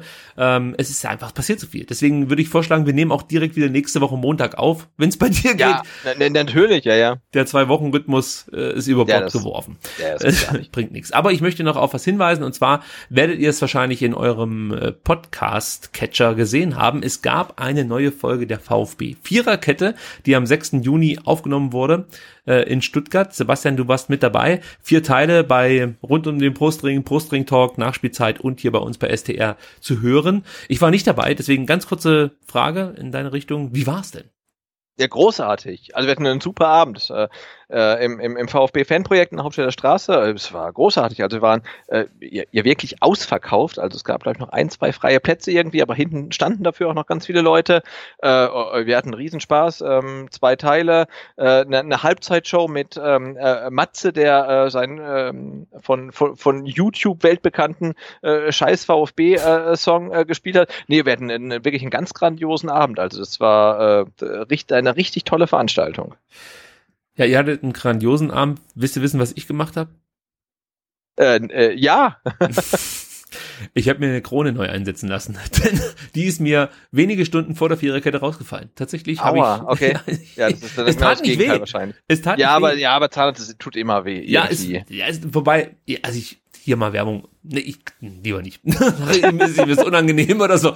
Aber ich habe einen ziemlich coolen Zahnarzt, mit dem ich nach der äh, Zahnarztbehandlung immer noch ewig lang Nordschleifen-Videos angucke, denn der ist ähm, großer Motorradrennfahrer, der dann alles mit einer GoPro aufzeichnet. Immer wenn ich da bin, setzen wir uns danach in sein Büro und gucken bestimmt anderthalb Stunden lang irgendwelche Videos an, die er aufgenommen hat gen genialer Typ, also ich mag den wirklich sehr. Ähm, aber der Anlass war natürlich nicht so cool, denn ich habe mir von meiner Tochter so einen Schlumpf, äh, so, so, so einen Gummischlumpf von Haribo gegönnt. Dachte ich mir so, das gibst du dir mal als erwachsener Mann. Das sieht auch überhaupt nicht blöd aus, wenn ein erwachsener Mann mit einem Gummischlumpf im Mund äh, gerade irgendwie zugange ist. Und auf einmal äh, hing meine Krone dran. Und ähm, ich musste zwei Tage später eine Urlaubsreise antreten und das war mir dann doch ein bisschen zu heikel, da mit einer fehlenden Krone diese Reise auf mich zu nehmen und habe mich dann dafür entschieden, die Viererkette nicht als Zuschauer zu besuchen, sondern lieber bei meinem Zahnarzt, ja, eben Nordschleifen GoPro-Videos mir reinzuziehen. Toller Abend. Ich habe schon ein paar Mal gesagt, wir, wir, wir sind halt nicht, nicht mehr die Jüngsten. Ne? Also lasst das mit den Gummischlümpfen ja. äh, lieber sein, das, das nimmt kein gutes Ende. Also Ist so. Stimmt, leider Gottes, hast du recht. ähm, es gibt noch Aufkleber. Nicht mehr viele. Ich bin wirklich überrascht. Ich habe ja 1000 Aufkleber geordert und ich habe nur noch 200. Ich habe ich hab tatsächlich nachgezählt. Ich habe noch 200 Aufkleber. Ähm, die gilt es noch unters Volk zu bringen. Und es gibt äh, welche, die haben ihre Aufkleber noch nicht erhalten. Ich verspreche euch, äh, ich werde in, im Laufe der Woche die Aufkleber verschicken. Ähm, ich war einfach zu faul. Ich bin ehrlich, ich war einfach zu faul, die Aufkleber zu verpacken. Es gibt keine andere Ausrede dafür. Ähm, ich habe euch aber nicht vergessen, sondern ähm, ja, euch einfach nur verschoben. Also ich hoffe, ihr seht mir das nach. Wer noch Aufkleber braucht, kontaktiert uns auf Twitter, Facebook oder Instagram at VfBSTR. Auf Facebook ist es at VF3STR. Ähm, und ähm, ja, lasst mir eure Adresse zukommen und dann schicke ich euch auch eure Aufkleber, die ihr hier bei mir einfordern dürft. STR gibt's natürlich auch auf YouTube, iTunes, Spotify und überall, wo es Podcasts gibt. Und wenn es da eine Bewertungsmöglichkeit gibt oder irgendwelche Daumen, die man in die Gegend schmeißen kann, dann würden wir uns darüber freuen, wenn ihr das tun würdet. Und dann bin ich eigentlich mit meinen Plugs soweit durch und möchte mich bei dir bedanken, Sebastian, dass du dich hier geopfert hast, bei der Hitze mehrere Stunden über den VfB Stuttgart zu sprechen. Aber ja, gerne noch, noch ist es ja total, total ähm, komfortabel, finde ich. Also solange genau. die Saison, Saison nicht begonnen hat, reden wir doch total gerne drüber und haben große Hoffnung, äh, dass alles besser wird. Äh, und, und äh, haben die ja wirklich. Ja. Ähm, aber ja, müssen uns nicht über Niederlagen rum, ähm, mit Niederlagen rumärgern und so weiter, ist doch super. Also, nee, nee, gerne. Deswegen äh, dachte ich mir auch, ich, ich, ich möchte das hier noch kurz einwerfen. Es war vielleicht mit einer der schönsten Folgen, fühlt sich einfach richtig an, aktuell über den VfB zu sprechen. Total, ja. Aus positiven Gründen vor allem, endlich mal. Ja, also äh, vielleicht kann man das Ganze auch mal eine komplette Saison aufrechterhalten, dass wir immer nur positive Themen hier haben, meistens. Ach, ähm, das wäre schön, ja. ja ne, es ist zumindest ist mal realistischer als in der Bundesliga, das muss man ehrlicherweise sagen. Sebastian findet ihr übrigens im Internet, überraschenderweise, unter Butzer auf Twitter und natürlich mit seinem genialen Blog, dem Vertikalpass auf vertikalpass.de und natürlich auch auf Twitter unter @vertikalpass ich habe es jetzt schon ein paar Mal gesagt, aber ich muss es einfach immer wieder tun, weil ich äh, fast schon neidvoll immer diese Seite ansteuere. Es lohnt sich einfach jeder Artikel. Es ist einfach wirklich großartig. Und wenn ihr wenig Blogs lest, dann lest wenigstens diesen Blog. Also äh, nehmt, nehmt euch die Zeit. Die Artikel haben auch übrigens, das ist vielleicht auch noch eine interessante Info von mir als Leser an euch, immer eine perfekte Länge. Also ich habe nie das Gefühl, oh, das Ding jetzt durchlesen, weiß nicht, ob ich das muss.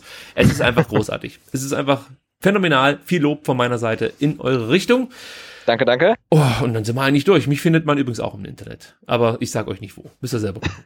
so, so, das soll es gewesen sein heute, Sebastian. Genau. Ähm, äh, noch, noch kurz am, am, am Freitag äh, Mittag um 12 äh, wir werden die Spieltage, die ersten, ich weiß gar nicht, 10, 15, 9, ah, stimmt ausgelost. Also Freitag 12 Uhr, da gibt's dann wieder bei der DFL auf bundesliga.de die große äh, Spieltagsauslosungsshow. Also wahrscheinlich lohnt es sich dann erst um 12.15 Uhr reinzugucken, bevor dann, nachdem die ganzen Grafiken irgendwie zusammengefallen sind und so weiter. Ähm, und wir haben ja ähm, gehört, äh, unbestätigten Twitter-Gerüchten zufolge, dass der VfB am ersten Spieltag zu Hause gegen ähm, Erzgebirge Aue spielt. Äh, Wenn es stimmt, wenn es stimmt, äh, denkt an uns. Äh, wenn es nicht stimmt, äh, vergesst, was ich gesagt habe. äh, in der abgelaufen, in der zurückliegenden Zweitligasaison, als wir aufgestiegen sind, war der erste Gegner, glaube ich, St. Pauli, oder? St. Pauli, genau. Ach, Äh, zwei, zwei, 2-1, 3-1 oder so. Da hat Maxim das, das entscheidende Tor geschossen. Ah, das war großartig. Also, wir haben gehört, es, äh, es soll Aue sein, weil irgendjemand schon ähm, aus Versehen irgendwie den Spielplan zugeschickt bekommen hat. Es kann kompletter Blödsinn sein, aber wenn es tatsächlich Aue sein sollte, ähm, erinnert euch dran, wo ihr es gehört habt. Und wie gesagt, wenn es nicht stimmt, dann vergesst einfach, was ich gesagt habe. Ist es Aue, dann gibt's Aue. Also, bis Ja, dahin. genau. bis nächste Woche. Ciao. Genau. Ciao, ciao.